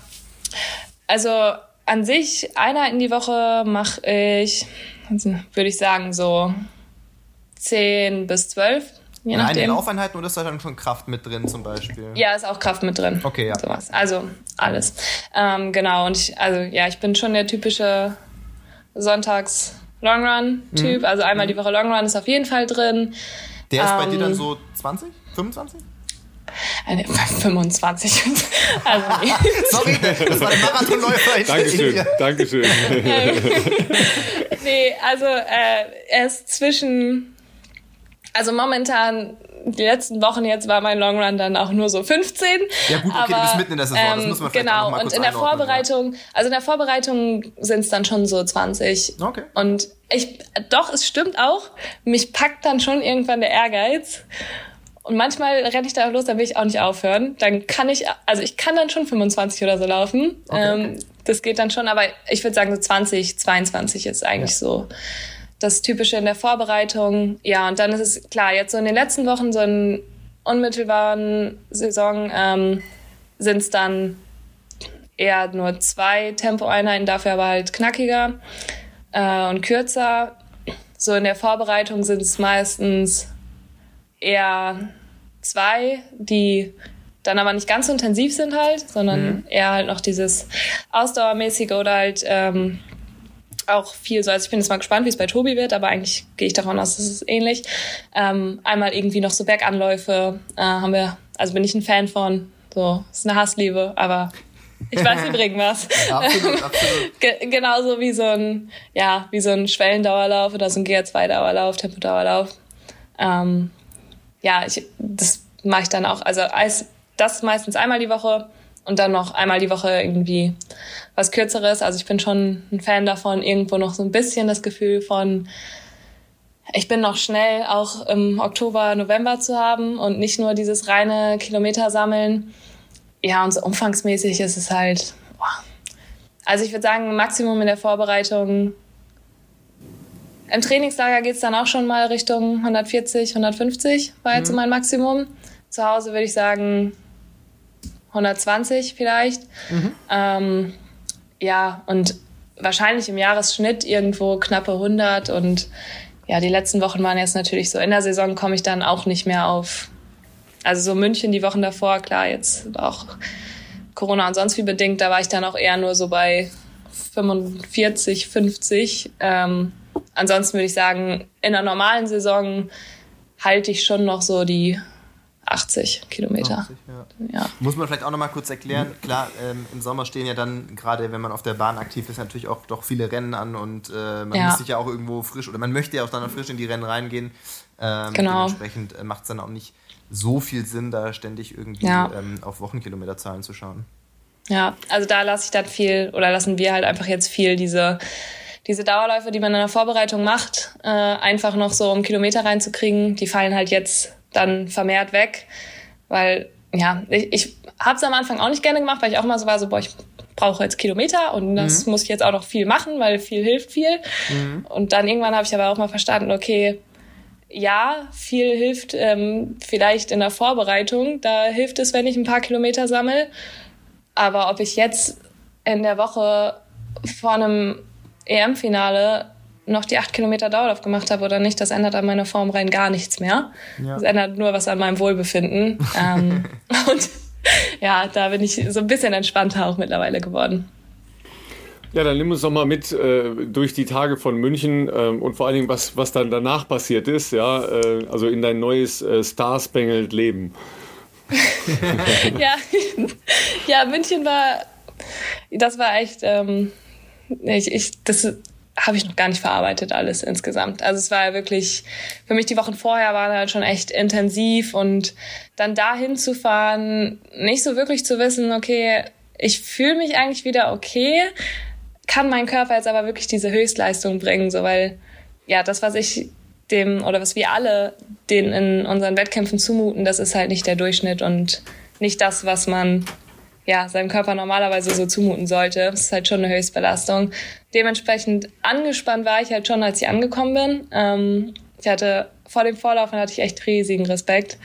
Ähm, aber eher davor, dass ich einfach nicht durchkomme, dass ich keine 3000 Meter schaffe, warum auch immer. Aber ja, ähm, ja gut, äh, hatte. Nochmal für, für alle, die das nicht so am Schirm hatten, du hattest ja nochmal eine Corona-Infektion und da bleiben ja dann ähm, auch ein paar Unsicherheiten.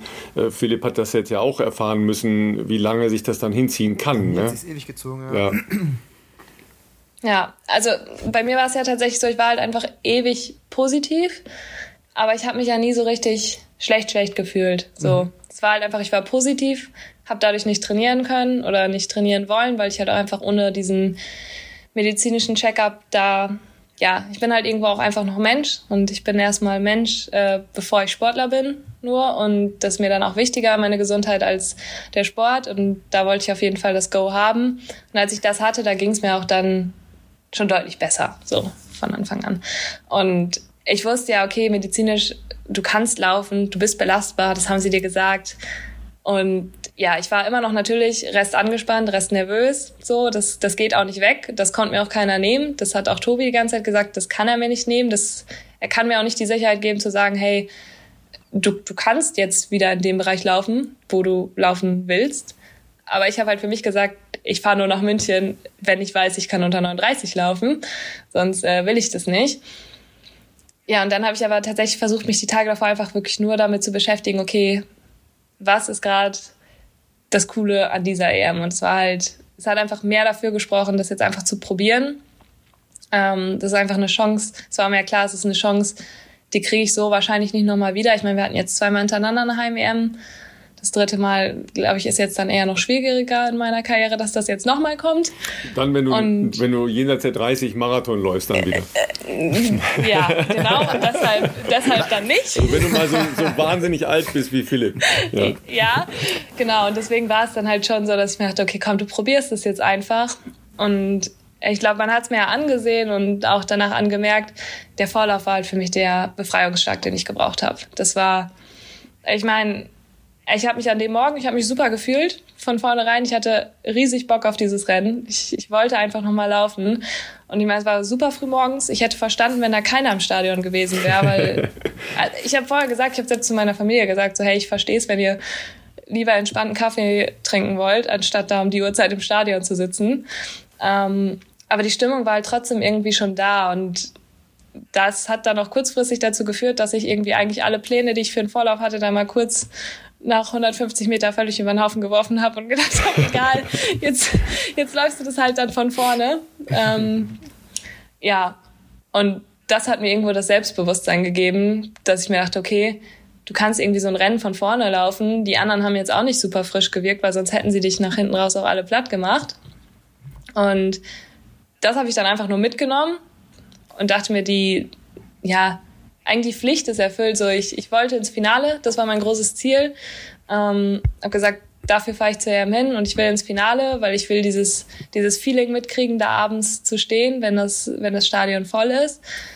Und von daher war ja meine Performance da wirklich nur noch die Kür. So. Und da hatte ich, ich habe mir selber keinen Stress mehr gemacht. Ich habe mir keine Erwartungen an mich selbst gestellt, wollte es einfach nochmal mitnehmen. Klar, ich habe auf ein schnelles Rennen gehofft so irgendwo, weil ich gerne noch mal schnell laufen wollte, weil ich, warum auch immer nach vier Tagen dann wieder der Überzeugung war, jetzt kannst du echt schnell laufen.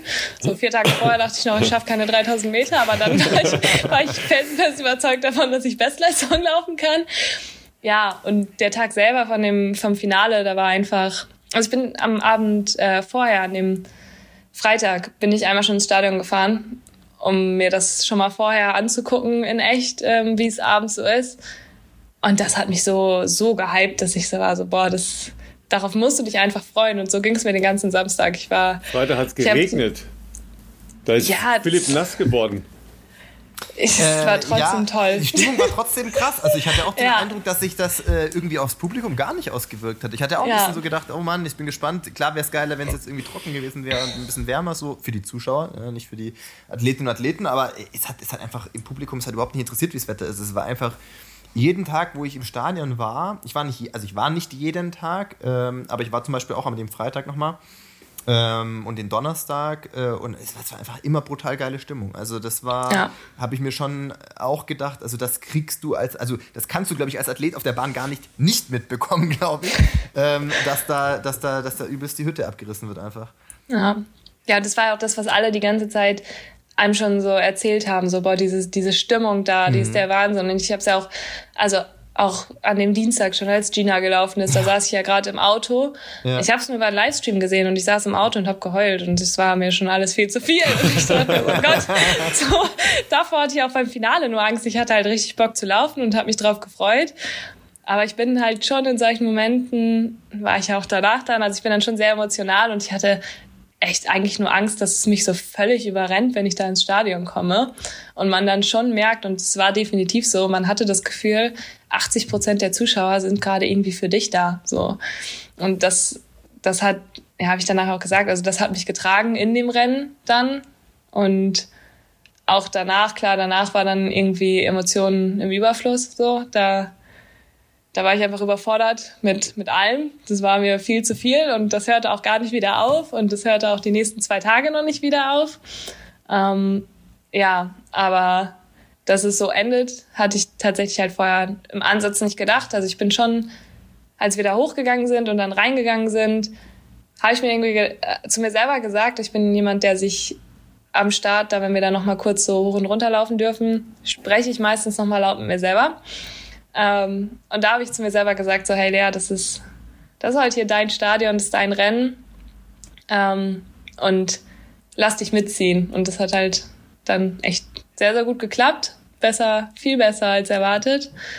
Aber es war halt von vornherein von, von Minute eins ein stimmiges Rennen und eigentlich der ganze Tag war schon so, dass ich bereit war dafür. Und ich glaube, das hat auch nachher letztendlich so den Unterschied gemacht zu vielleicht anderen Rennen, wo es da manchmal nicht so läuft. Dass man so insgesamt halt auch, ich war schon auch bereit dafür, da ganz vorne mitzulaufen. Okay. Also das, das, Rennen an sich äh, war natürlich eine Offenbarung. Ich hatte ja das Vergnügen, das äh, kommentieren zu dürfen. Ähm, die meisten Leute zu Hause kannten dich ja nicht. Die hatten dich ja noch nie gesehen äh, und konnten dich auch nicht wahrscheinlich mit diesem Bild aus Eugene verlinken, äh, weil das ja ein ikonografisches Bild war für die allermeisten Leute, die nicht so in der Leichtathletik drin sind. Aber ich habe ähm, mehr Rückmeldungen zu deinem Rennen bekommen als zu den Rennen von, von Coco und Gina ähm, weil die natürlich anders schon in, in, ich will jetzt nicht sagen in der Erwartungshaltung, aber die Chance, dass die halt relativ weit nach vorne laufen ähm, konnten, war natürlich ganz anders. Im Vorhinein äh, betrachtet, dass Gina gewinnt, war natürlich auch trotzdem eine Sensation für mich. Ähm, und Coco nach dem Zehntausender äh, habe ich auch nie gedacht, dass sie da vorne äh, so abfackeln könnte. Aber bei dir waren die Leute halt so fasziniert, von der gesamten überrascht. Geschichte, ja, äh, und ja. ja. und und dann halt noch ganz anders gefesselt ähm, ja. als bei bei den äh, sagen wir mal vorher Stars, äh, wo ja klar ist, okay, die müssen jetzt da in München irgendwie mal was abreißen, damit leichtzeitig nicht untergeht. Ne? Das war schon ein großer Unterschied, ja. Äh, wie wie waren denn die Reaktionen so in den Tagen danach? Wie viele neue Leute hast du kennengelernt und wie viele Alte haben sich wieder gemeldet? Wie lange hat es gedauert, durch die Listzone zu kommen? Lange, lange lange. ähm, ja, das war halt schon, also ja, es haben sich viele auch Leute gemeldet, von denen ich lange nichts gehört habe ähm, oder länger nicht mehr. Es war einfach super stressig jetzt danach, also muss ich schon sagen. Das halte ich mir jetzt auch ehrlich gesagt, also meinen Sonntag hatte ich mir anders vorgestellt, ich ehrlich. So, ähm, ich dachte mir da so, ja, also eigentlich war geplant so sonntags, ich meine, meine ähm, Familie und Freunde waren ja auch noch da und ich dachte mir so, am Sonntag, da kann ich schön dann erstmal so, es war mir ja schon klar, am Samstagabend so oder so, egal wie das Ding ausgeht, da wird erstmal am Samstagabend auf den ersten Höhepunkt angestoßen. So, am Sonntag dann mal entspannt irgendwie einen Tag starten, ein bisschen sich was angucken. Und ist ja erst ab Nachmittag, also dachte ich mir, vormittags kannst du dich dann nochmal ein bisschen mit Leuten treffen. Ja, und daraus wurde dann irgendwie halt so gar nichts. So, also ich meine, selbst äh, Tobi habe ich wirklich nur am Samstagabend kurz im Hotel gesehen der ist extra am Sonntag da noch geblieben bis zur ähm, Siegerehrung. Aber keine Chance, dass ich ihn davor, danach mal drei Minuten sehen konnte, weil ich irgendwie nur von, von A nach B da weiter ähm, musste, durfte. Es ist ja eher Dürfen. Das ist jetzt nicht schlimm gewesen. Es war ja schon auch, auch cool und schön. Und ich meine, da habe ich ja auch immer wieder gemerkt, so, das war halt einfach ein Überraschungsding für alle. So, genauso wie es halt für mich dann auch eine Überraschung war und ich dementsprechend auch nicht darauf vorbereitet war. Ähm, aber klar, es war schon jetzt äh, viele Termine, so gerade so die ersten zwei Tage dann waren halt schon echt stressig irgendwo. Dann ja, da in München halt noch von einem zum nächsten da irgendwie mit Pressekonferenz hier und dann von der Siegerehrung jetzt noch mal schnell hoch zum Fernsehen. So, mal eben schnell da hochlaufen. ähm, den, genau. Den Berg hoch, ne? Du warst oben auf dem Berg, glaube ich, ne? Ja, genau. Ja. Und irgendwie an dem Tag äh, hatte die Polizei beschlossen, dass da jetzt keine von diesen Golfcaddies mehr fahren dürfen. Oh. Deswegen mussten wir dann laufen. Ähm, das war jetzt aber auch nicht so schlimm. ja, und genau. Dann war ich aber auch ehrlich gesagt froh, als ich dann am Montag im Zug saß und einfach mal kurz durchatmen konnte und wieder auf dem Weg nach Köln war. Ähm, und dachte, jetzt, jetzt kommst du erstmal ganz kurz mal an. So und ja, Schlaf war halt Samstag und Sonntag jetzt auch nicht wirklich vorhanden. Also ich habe da, glaube ich, in Summe insgesamt dreieinhalb Stunden geschlafen. Ähm, von daher war ich dann auch froh, einfach mal diese sechs Stunden Zugfahrt davon mal drei die Augen zumachen zu können. Und ja, irgendwo musste ich das ja selber noch verarbeiten. So, ich, sollte mal schon erklären und machen und äh, wie, wie, wie fühlt man sich jetzt so und gerade dieses Jahr, wie fühlt man sich als Vize-Europameisterin und jetzt erklär doch mal bitte, wo das herkam. Und ich immer, ja, okay, also die reden jetzt von mir hier. Und ich soll jetzt sagen, was ich dazu denke. Und ich weiß es aber noch nicht. So, ja. Und so ist es eigentlich immer noch. Also teilweise schon, schon immer noch. Aber es ist klar, es ist schon, schon sehr schön. Ähm, dass man da jetzt auch so viel ja, Anerkennung dann auch irgendwo dafür bekommt und äh, echt eine andere Wertschätzung. So gerade dadurch, dass es halt, glaube ich, auch so plötzlich kam, überraschend für alle und gerade so nach dem ganzen Jahr noch überraschender irgendwo für, selbst für die Leute aus meinem engsten Umkreis war. Ja. Ja, und du bist ja dann über die Ziellinie gelaufen und hast mal ganz kurz auf die Zeit geschaut und warst dann ein bisschen ungläubig, ne, dass du, was da stand. Ähm, das ist ja auch nochmal so ein Schritt, klar, ein, ein, taktisches Rennen kann immer so oder so laufen, das ist alles in Ordnung, aber das ist ja nochmal eine ganz andere Leistungsklasse, die du da aufgestoßen hast.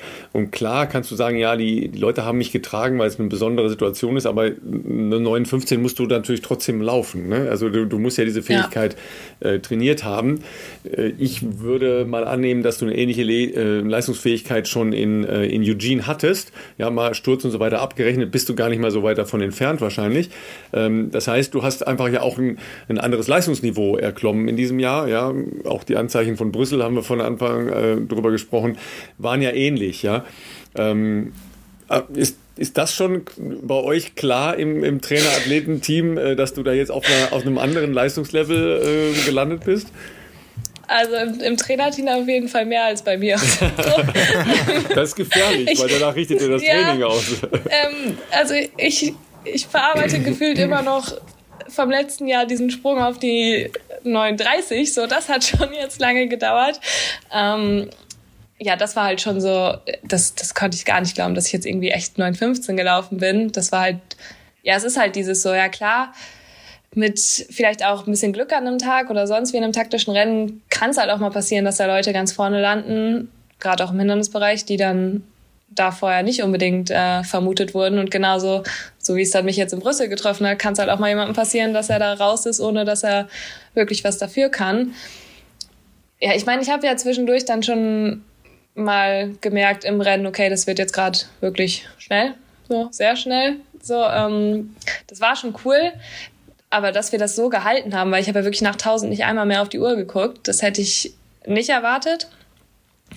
Und ich wusste irgendwo, dass ich äh, Richtung 29 laufen kann. So. Zumindest von dem, was wir trainiert haben, war mir das klar. Und in Eugene, da wusste ich es eigentlich. So, da habe ich gedacht, vor dem Rennen, okay, Finale ist möglich, dafür musst du eine tiefe 29 laufen. Und das hat Tobi halt auch gesagt, das habe ich drauf, das kann ich. Und das war mir auch klar, das war mir auch jetzt dann München, dachte ich mir, okay, wenn du jetzt wirklich wieder top in Form bist, da echt nichts an Schäden, sage ich mal, bleibend in deinem Körper drin ist, dann äh, wirst du das in den Bereich auch laufen können. Und hatte halt geliebäugelt nochmal mit so einer tiefen 29, im allerbesten Fall vielleicht so eine 919. Das wäre echt cool, wenn dann halt sogar eine 1 noch da steht. Das wäre natürlich noch besser. Aber ja, halt das dann nochmal ist halt doch nochmal eine andere Nummer und gibt einem anderes Selbstbewusstsein wahrscheinlich hätte ich sogar, also gibt mir halt auch das Selbstbewusstsein dann zu sagen, wenn so eine Zusage von Brüssel kommt, so ja, okay, hey, das mache ich und da habe ich Lust und ja, ich renne jetzt auch einfach mit einer Emma mit, weil ja, die ist dieses Jahr 9-10 gelaufen, aber das ist halt dann nicht mehr weit weg und da ist dann viel mehr möglich und mit einer 39 denkt man sich dann schon, ja, okay, nee, jetzt bin ich gerade hier falsch, also irgendwas läuft hier wirklich überhaupt nicht. Für einen von uns beiden läuft das Rennen hier ganz blöd gerade. ähm, und ja, also das ist schon, schon cool irgendwo, aber so richtig anerkannt verarbeitet habe ich das noch nicht. Und das ist schon was, also da habe ich letztes Jahr lange für gebraucht, auch nach der Saison noch. Und ich glaube, da brauche ich auch jetzt noch ein bisschen für. Und das ist aber auch was, wo ich auch sage, okay, das ähm, das finde ich auch ist immer schwer, irgendwo alleine anzugehen. Also ich bin da ganz froh, ich habe einen ganz guten äh, Sportpsychologen an meiner Seite. Und mit dem, also ohne den, glaube ich, würde ich auch mittlerweile nicht so an der Startlinie stehen, wie ich da stehe. Da würde ich das immer noch alles sehen als, oh Gott, bin ich hier überhaupt richtig? Und ich weiß auch gar nicht. Ähm, oder bin ich vielleicht nur aus Glück hier? Ich weiß es nicht. Aber durch den habe ich halt wirklich dieses gelernt, so, ich bin aus einem Grund da. Ich habe die Leistung gebracht. So, und jetzt müssen wir halt dran arbeiten, dass ich dann hoffentlich im nächsten Jahr noch in dem einen oder anderen Top-Rennen stehe und da dann auch stehe und mir sage, hey, ich bin aus einem Grund hier, nämlich weil ich jetzt eine 915 stehen habe. Und ja, so blöd Brüssel war, hat es mir aber trotzdem gezeigt, diese 915 war jetzt kein Ausrutscher, das wäre ich da nochmal gelaufen, wenn ich ähm, gefinisht hätte. So, ja, was wäre wenn? Aber äh, so für mein, für mein Gefühl letztendlich gibt mir das dann trotzdem die Sicherheit, okay, diese 915 war jetzt meiner Meinung nach kein Ausrutscher, sondern schon das Niveau, was ich dann jetzt dieses Jahr mir erarbeitet habe. Jetzt ist es ja so, ähm, wir haben es anfangs schon besprochen, okay, Saison sicherlich ähm, nicht so geendet, wie, wie man das äh, sich so vorstellt. Andererseits, ähm, ohne dass ich jetzt näheres medizinisches Wissen zu habe, gehe ich jetzt mal davon aus, dass das wahrscheinlich in einem Zeitraum verheilt, wo du trotzdem eine relativ normale Vorbereitung für nächstes Jahr starten kannst, wahrscheinlich, mit deiner Trainingsgruppe auch. Ähm, was kommt dann als nächstes? Also ich meine, ähm, hast du schon mit deinem mit deinem Coach schon mal so ein bisschen für nächstes Jahr, klar, Weltmeisterschaften stehen an, äh, zeitentechnisch, dann ist es ja auch schon, äh, auch schon das Vorjahr von Olympischen Spielen wieder. Klar, die kennst du natürlich schon. Äh, da wird wahrscheinlich das Ziel sein, dann äh, im Finale mal äh, dabei zu sein, was ja auch durchaus realistisch ist. Ähm, was, was sind so die, die, die Pläne vielleicht für, wenn man da schon drüber sprechen kann, für nächstes Jahr, übernächstes Jahr? Ja, also ich meine, wir haben jetzt sogar tatsächlich vor München schon mal so ein bisschen drüber gesprochen. Ich meine, man muss sich ja auch so langsam Gedanken machen, wo will man hin, in welches Trainingslager oder sonst wie. Ganz genau, ja. Ähm, da war tatsächlich eher gerade das Problem, dass ich ungefähr 20 Ideen habe und dann festgestellt habe, wenn ich das alles mache, was ich machen möchte, dann kann ich auf jeden Fall die Wohnung hier erstmal kündigen, weil dann bin ich auf jeden Fall gar nicht mehr in Köln. so, also Möglichkeiten gibt's halt jetzt genug. Also das ist, das ist halt das Wunderschöne an diesem Stadium, wo ich jetzt gerade bin. Ich habe echt super tolle Privilegien und darf viel um die Welt reisen und habe viele Möglichkeiten. Aber jetzt gerade geht's halt auch so ein bisschen drum, mal vielleicht zu sagen, okay, vielleicht auch einfach mal einen Schritt zurück machen, einfach mal zu Hause zu sein und mal hier zu trainieren. Ähm, und von daher jetzt auch die Pause. Klar, sie kommt jetzt eine Woche früher. Also eigentlich äh, wäre ich an diesem Wochenende nochmal in New York gelaufen. ist jetzt ein bisschen blöd. Ah, die So, Fifth erzählt. Avenue mal? Ja, Alter, okay, genau. das wäre natürlich auch nochmal krass gewesen. Ähm, ja, aber genau, Da mache ich mir bei dir auch zukünftig keine Sorgen, dass da noch meine Einladung Ja. ins Haus flattert. Ja, das war halt jetzt halt klar, dadurch ähm, New Balance und so hatte sich das vorher schon ergeben auch und hätte ich halt gerne mitgemacht, hätte ich dann aber auch, muss man ja auch sagen, für mich ist das eher dann, das wäre eher so ein so ein halbes Spaß-Event gewesen. So, Ja, das ja. ist ja jetzt für mich nicht so wirklich relevant. Hätte man dann so mit Urlaub verbunden. Ja, jetzt bin ich halt eine Woche früher in der Pause.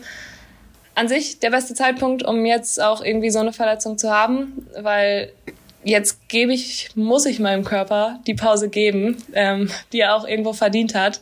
Jetzt kann er halt auch einfach nicht laufen, so, weil sonst ist es bei mir schon auch so, ich, ich mag gerne Pause, aber ganz ohne Laufen finde ich schon schwer. ähm, so, und jetzt kriegt er halt auf jeden Fall mal die vier Wochen kein Laufen. Ich hoffe allerdings, dass er so in drei Wochen wieder anderen Sport äh, treiben darf, dass ich wenigstens so. alternativ wieder anfangen Verstehe darf. schon, du wirst unleidlich, wenn du nicht Sport treiben kannst? Ja. Ah, daher Ja. Verstehe. schon ein bisschen. Also ich bin wirklich kein Fan von Alternativtraining. Ich Aber auch der mal Philipp gesagt, wenn ist ich ein ganz mal, großer Fan von Nee, Alternativtraining. also da sind wir auf jeden Fall auf einer Wellenlänge schon mal jetzt, würde ich mal sagen. Alternativtraining, also wenn, wenn irgendwie ein Bein im 90-Grad-Winkel wegsteht, dann, dann vielleicht, ja, aber nicht ja, freiwillig. genau, Oh Mann. genau. Ja, aber von daher bin ich jetzt ganz. Ich versuche es jetzt einfach optimistisch anzugehen und mir zu sagen so, hey, also eine bessere Pause, eine bessere Entlastung als jetzt kann ich ihm nicht geben.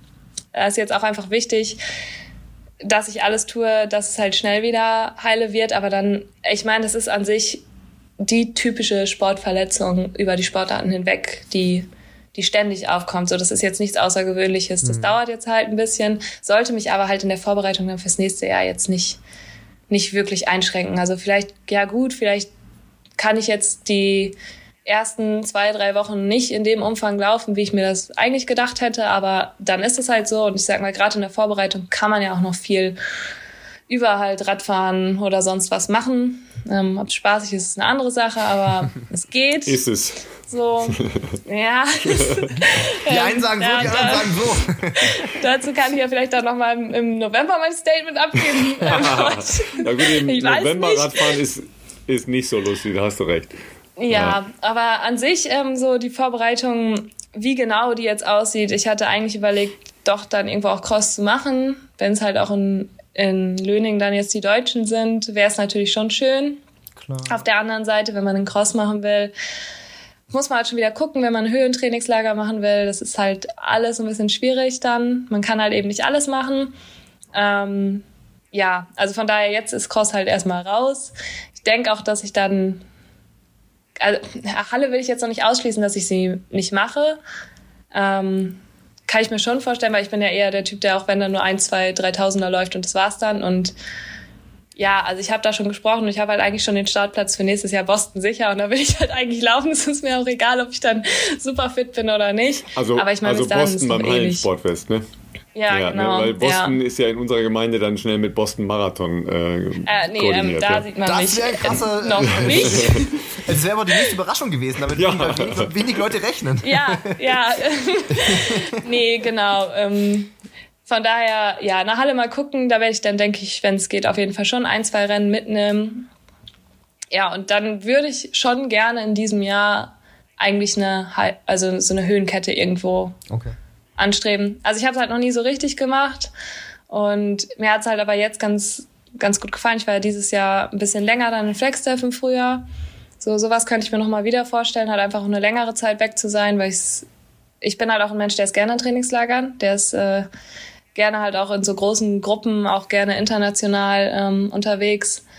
Kann ich mich auch irgendwo besser dann konzentrieren auf mich und auf meinen Körper mehr hören, als ich es äh, zu Hause manchmal kann ja, und dann, klar, WM ist, äh, ist dann ja schon noch ein Stück weg. Also das ist ja noch nicht so ganz, aber ich meine, die Deutschen sind auch wieder nicht ganz so spät. Ähm, ja, ich hoffe halt, dass ich im nächsten Jahr vielleicht in das ein oder andere Diamond League Rennen dann nochmal wieder reinkomme. Ähm, die fand ich schon sehr cool dieses Jahr und die, da würde ich gerne doch das ein oder andere Mal öfter stehen. Ja, und dann äh, bis also bis 24 kann ich aber jetzt schon sagen, da werde ich nicht viel ändern von dem, was ich jetzt so bis jetzt getrieben habe. Also, also es ist halt immer noch, ich meine, ich fahre jetzt seit zwei Jahren dieses System, was funktioniert. Und das will ich auch erstmal noch ausreizen in vollen Zügen, bevor ich da anfange, irgendwie ganz große Veränderungen zu machen. Ähm, von daher, ich werde jetzt auch nicht fünfmal in die Höhe fahren und auch nicht sonstige Späßchen ausprobieren vorher, sondern das funktioniert anscheinend für mich gerade. Und dann mache ich das so, wie es jetzt läuft. Und ja, ich denke auch, dass man hier noch viel, viel ausreizen kann. So, ich merke es ja auch gerade mit Tobi. Ich meine, das ist jetzt ein halbes Jahr, dass wir zusammenarbeiten. Und gerade so in Sachen Technik und Kraft haben wir schon echt äh, viel gemacht, was ich vorher in meinem Leben so noch nie gemacht habe und auch noch nie gesehen habe und auch nicht wusste, dass das sinnvoll ist für Läufer. Aber ja, anscheinend schon. Es hat sich ausgezahlt. Und von daher ähm, gibt es da auf jeden Fall noch einiges zu tun. Das wurde mir schon angekündigt, angedroht, wie auch immer.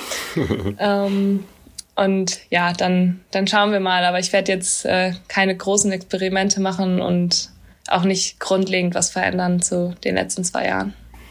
Und äh, ihr Lieben, was ihr zu Hause nicht sehen könnt, aber ich glaube, ihr habt es auch ein bisschen gehört, ja, das, äh, das Leuchten in Leas Augen, wenn sie über die nächste Planung spricht, ist unverkennbar.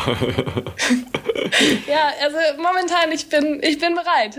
Kann Also ich habe auch schon gesagt, das ist halt wirklich jetzt auch so ein bisschen der Punkt, dass jetzt irgendwie die Saison mit so einer Verletzung endet, ist dann halt blöd, weil also so vor München oder dann danach habe ich jetzt auch wirklich so gesagt, so, oh, ich kann diese, ich kann diese Offseason nicht mehr abwarten. So, es ist, es ist jetzt Zeit für Urlaub, es ist Zeit für für Pause. Ich habe auch echt keine Lust mehr und es wird nicht mehr und ähm, ja, also man ist gerade froh, dass es so viele Wettkämpfe waren, weil ich bin da schon ehrlich, jetzt noch mal so einen Trainingsblock einzustreuen, das hätte ich nicht geschafft. So, das das ist schwer, das funktioniert dann nicht mehr.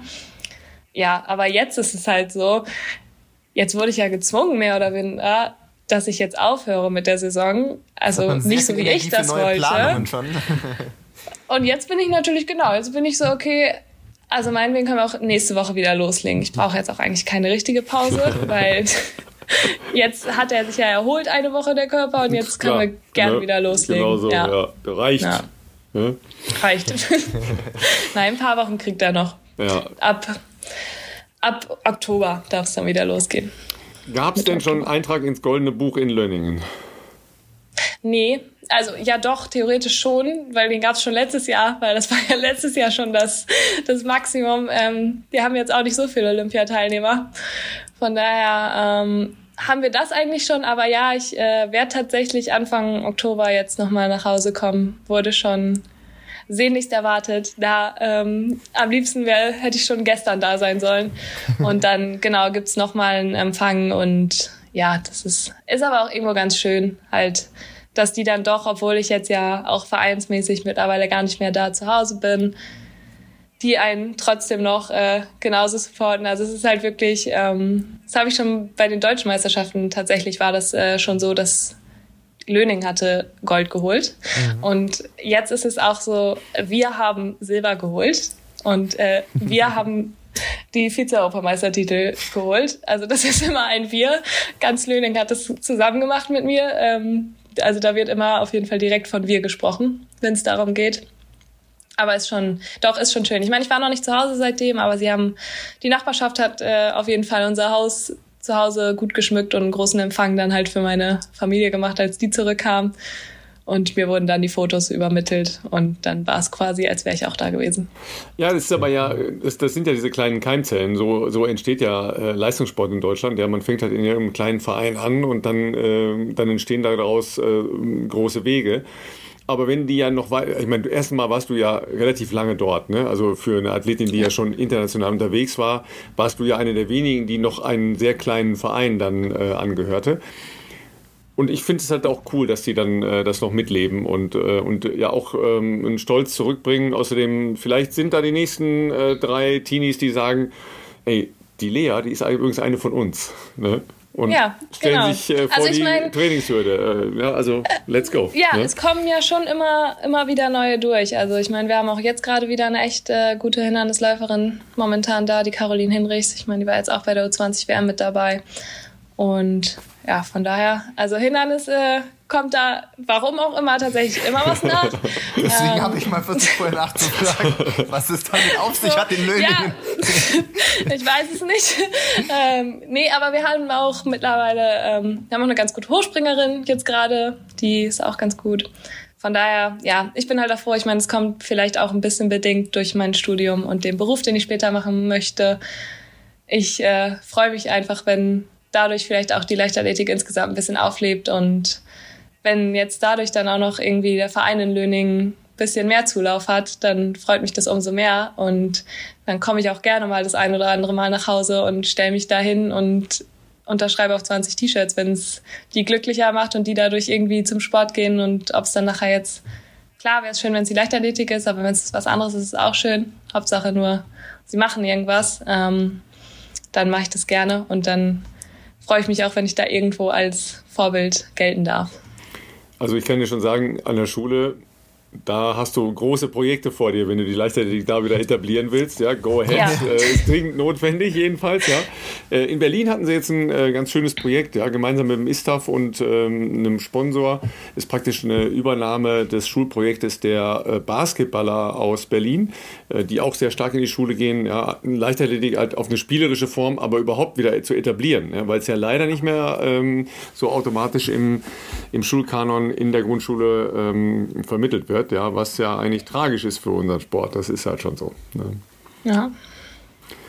Lea, wir haben Mega. eineinhalb Stunden, ja, also ein, Ey, ein ganzes Fußballspiel. Äh, XXL von ja, Wirklich, wirklich äh, super spannend. Äh, ganz großartig, äh, wie du uns hast äh, dein, dein Leben, deine Karriere und deine Gefühlslagen äh, miterleben lassen. in dem Sinne vielen Dank dafür. Gerne, gerne, gerne. Wir werden natürlich in den Show Notes ähm, dein Instagram-Profil äh, verlinken. Also Leute, wenn ihr ähm, an Leas mit Sicherheit noch sehr aufregenden weiteren sportlichen Weg teilhaben wollt, dann äh, da gerne natürlich äh, abonnieren und folgen. Und ähm, ja, ansonsten kann auch ich nur sagen, vielen Dank für deine Zeit, äh, gerade in Anbetracht deiner ja, Umstände. Das ist, wir hätten auch total verstanden, ich habe mit drei vor äh, zwei Tagen noch äh, telefoniert, da haben wir noch gesagt, ähm, ich könnte es auch verstehen, wenn du jetzt keinen Bock hättest äh, äh, auf irgendeinen Podcast oder sowas. Das wäre auch nur menschlich, ähm, aber ich denke, es zeichnet dich ja umso mehr aus, dass du dir trotzdem die Zeit nimmst. Und äh, ja, sag auf jeden Fall auch vielen herzlichen Dank. Und äh, weil ich ein Hat bisschen, Spaß gemacht. weil ich, Danke. weil ich ein bisschen, äh, ähm, bisschen verliebt bin in den Lauf, ja, habe ich äh, den YouTube-Link auch noch reingestellt. Ne? Äh, Sport für zum YouTube. Äh, haben schon ein paar hunderttausend Leute angeschaut. So ist es nicht. Ne? Also das, ja, das, äh, so Dinger wirken schon auch nach bei YouTube. Das ist, äh, ist schon ganz cool. Ja, ähm, aber ansonsten würde ich sagen, geht selber laufen. Ja, ihr müsst die Kilometer machen, die Lea gerade nicht machen kann. Ne? Also go. So schaut's aus. Absolut. So sieht's aus. Wir hören uns nächste Woche, ihr Lieben. Äh, bis denn und äh, Bevor viel wir, Spaß. äh, ah? Ralf, ja? kleine Anmerkung noch, wir hören Oh. uns nicht nur nächste Woche, Ah ja, sondern wir sehen ja auch ein uns auch Ah, nächste richtig, Woche ja, ja, möglicherweise, Hm. denn äh, nächste Woche steht ja unser erster Live-Podcast in Frankfurt an und äh, auch wenn ich da jetzt gar nicht auf dem Laufenden bin, aber ich gehe mal davon aus, dass mit dem Livestream wird klappen. Also Mittwochabend, Leute, 20 Uhr, könnt ihr da gerne mal reinschauen. Ähm, äh, ich glaube, es wird auf meinem YouTube-Kanal gestreamt, aber da werden wir sicherlich auch noch mal ein paar Infos über unseren Insta-Account ähm, raushauen. Ähm, also ihr könnt uns sehen und ansonsten kriegt ihr natürlich sonst wie gewohnt auf Freitag eine neue Folge nächste Woche. In diesem Sinne, bleibt uns gewogen und bis zum nächsten Mal.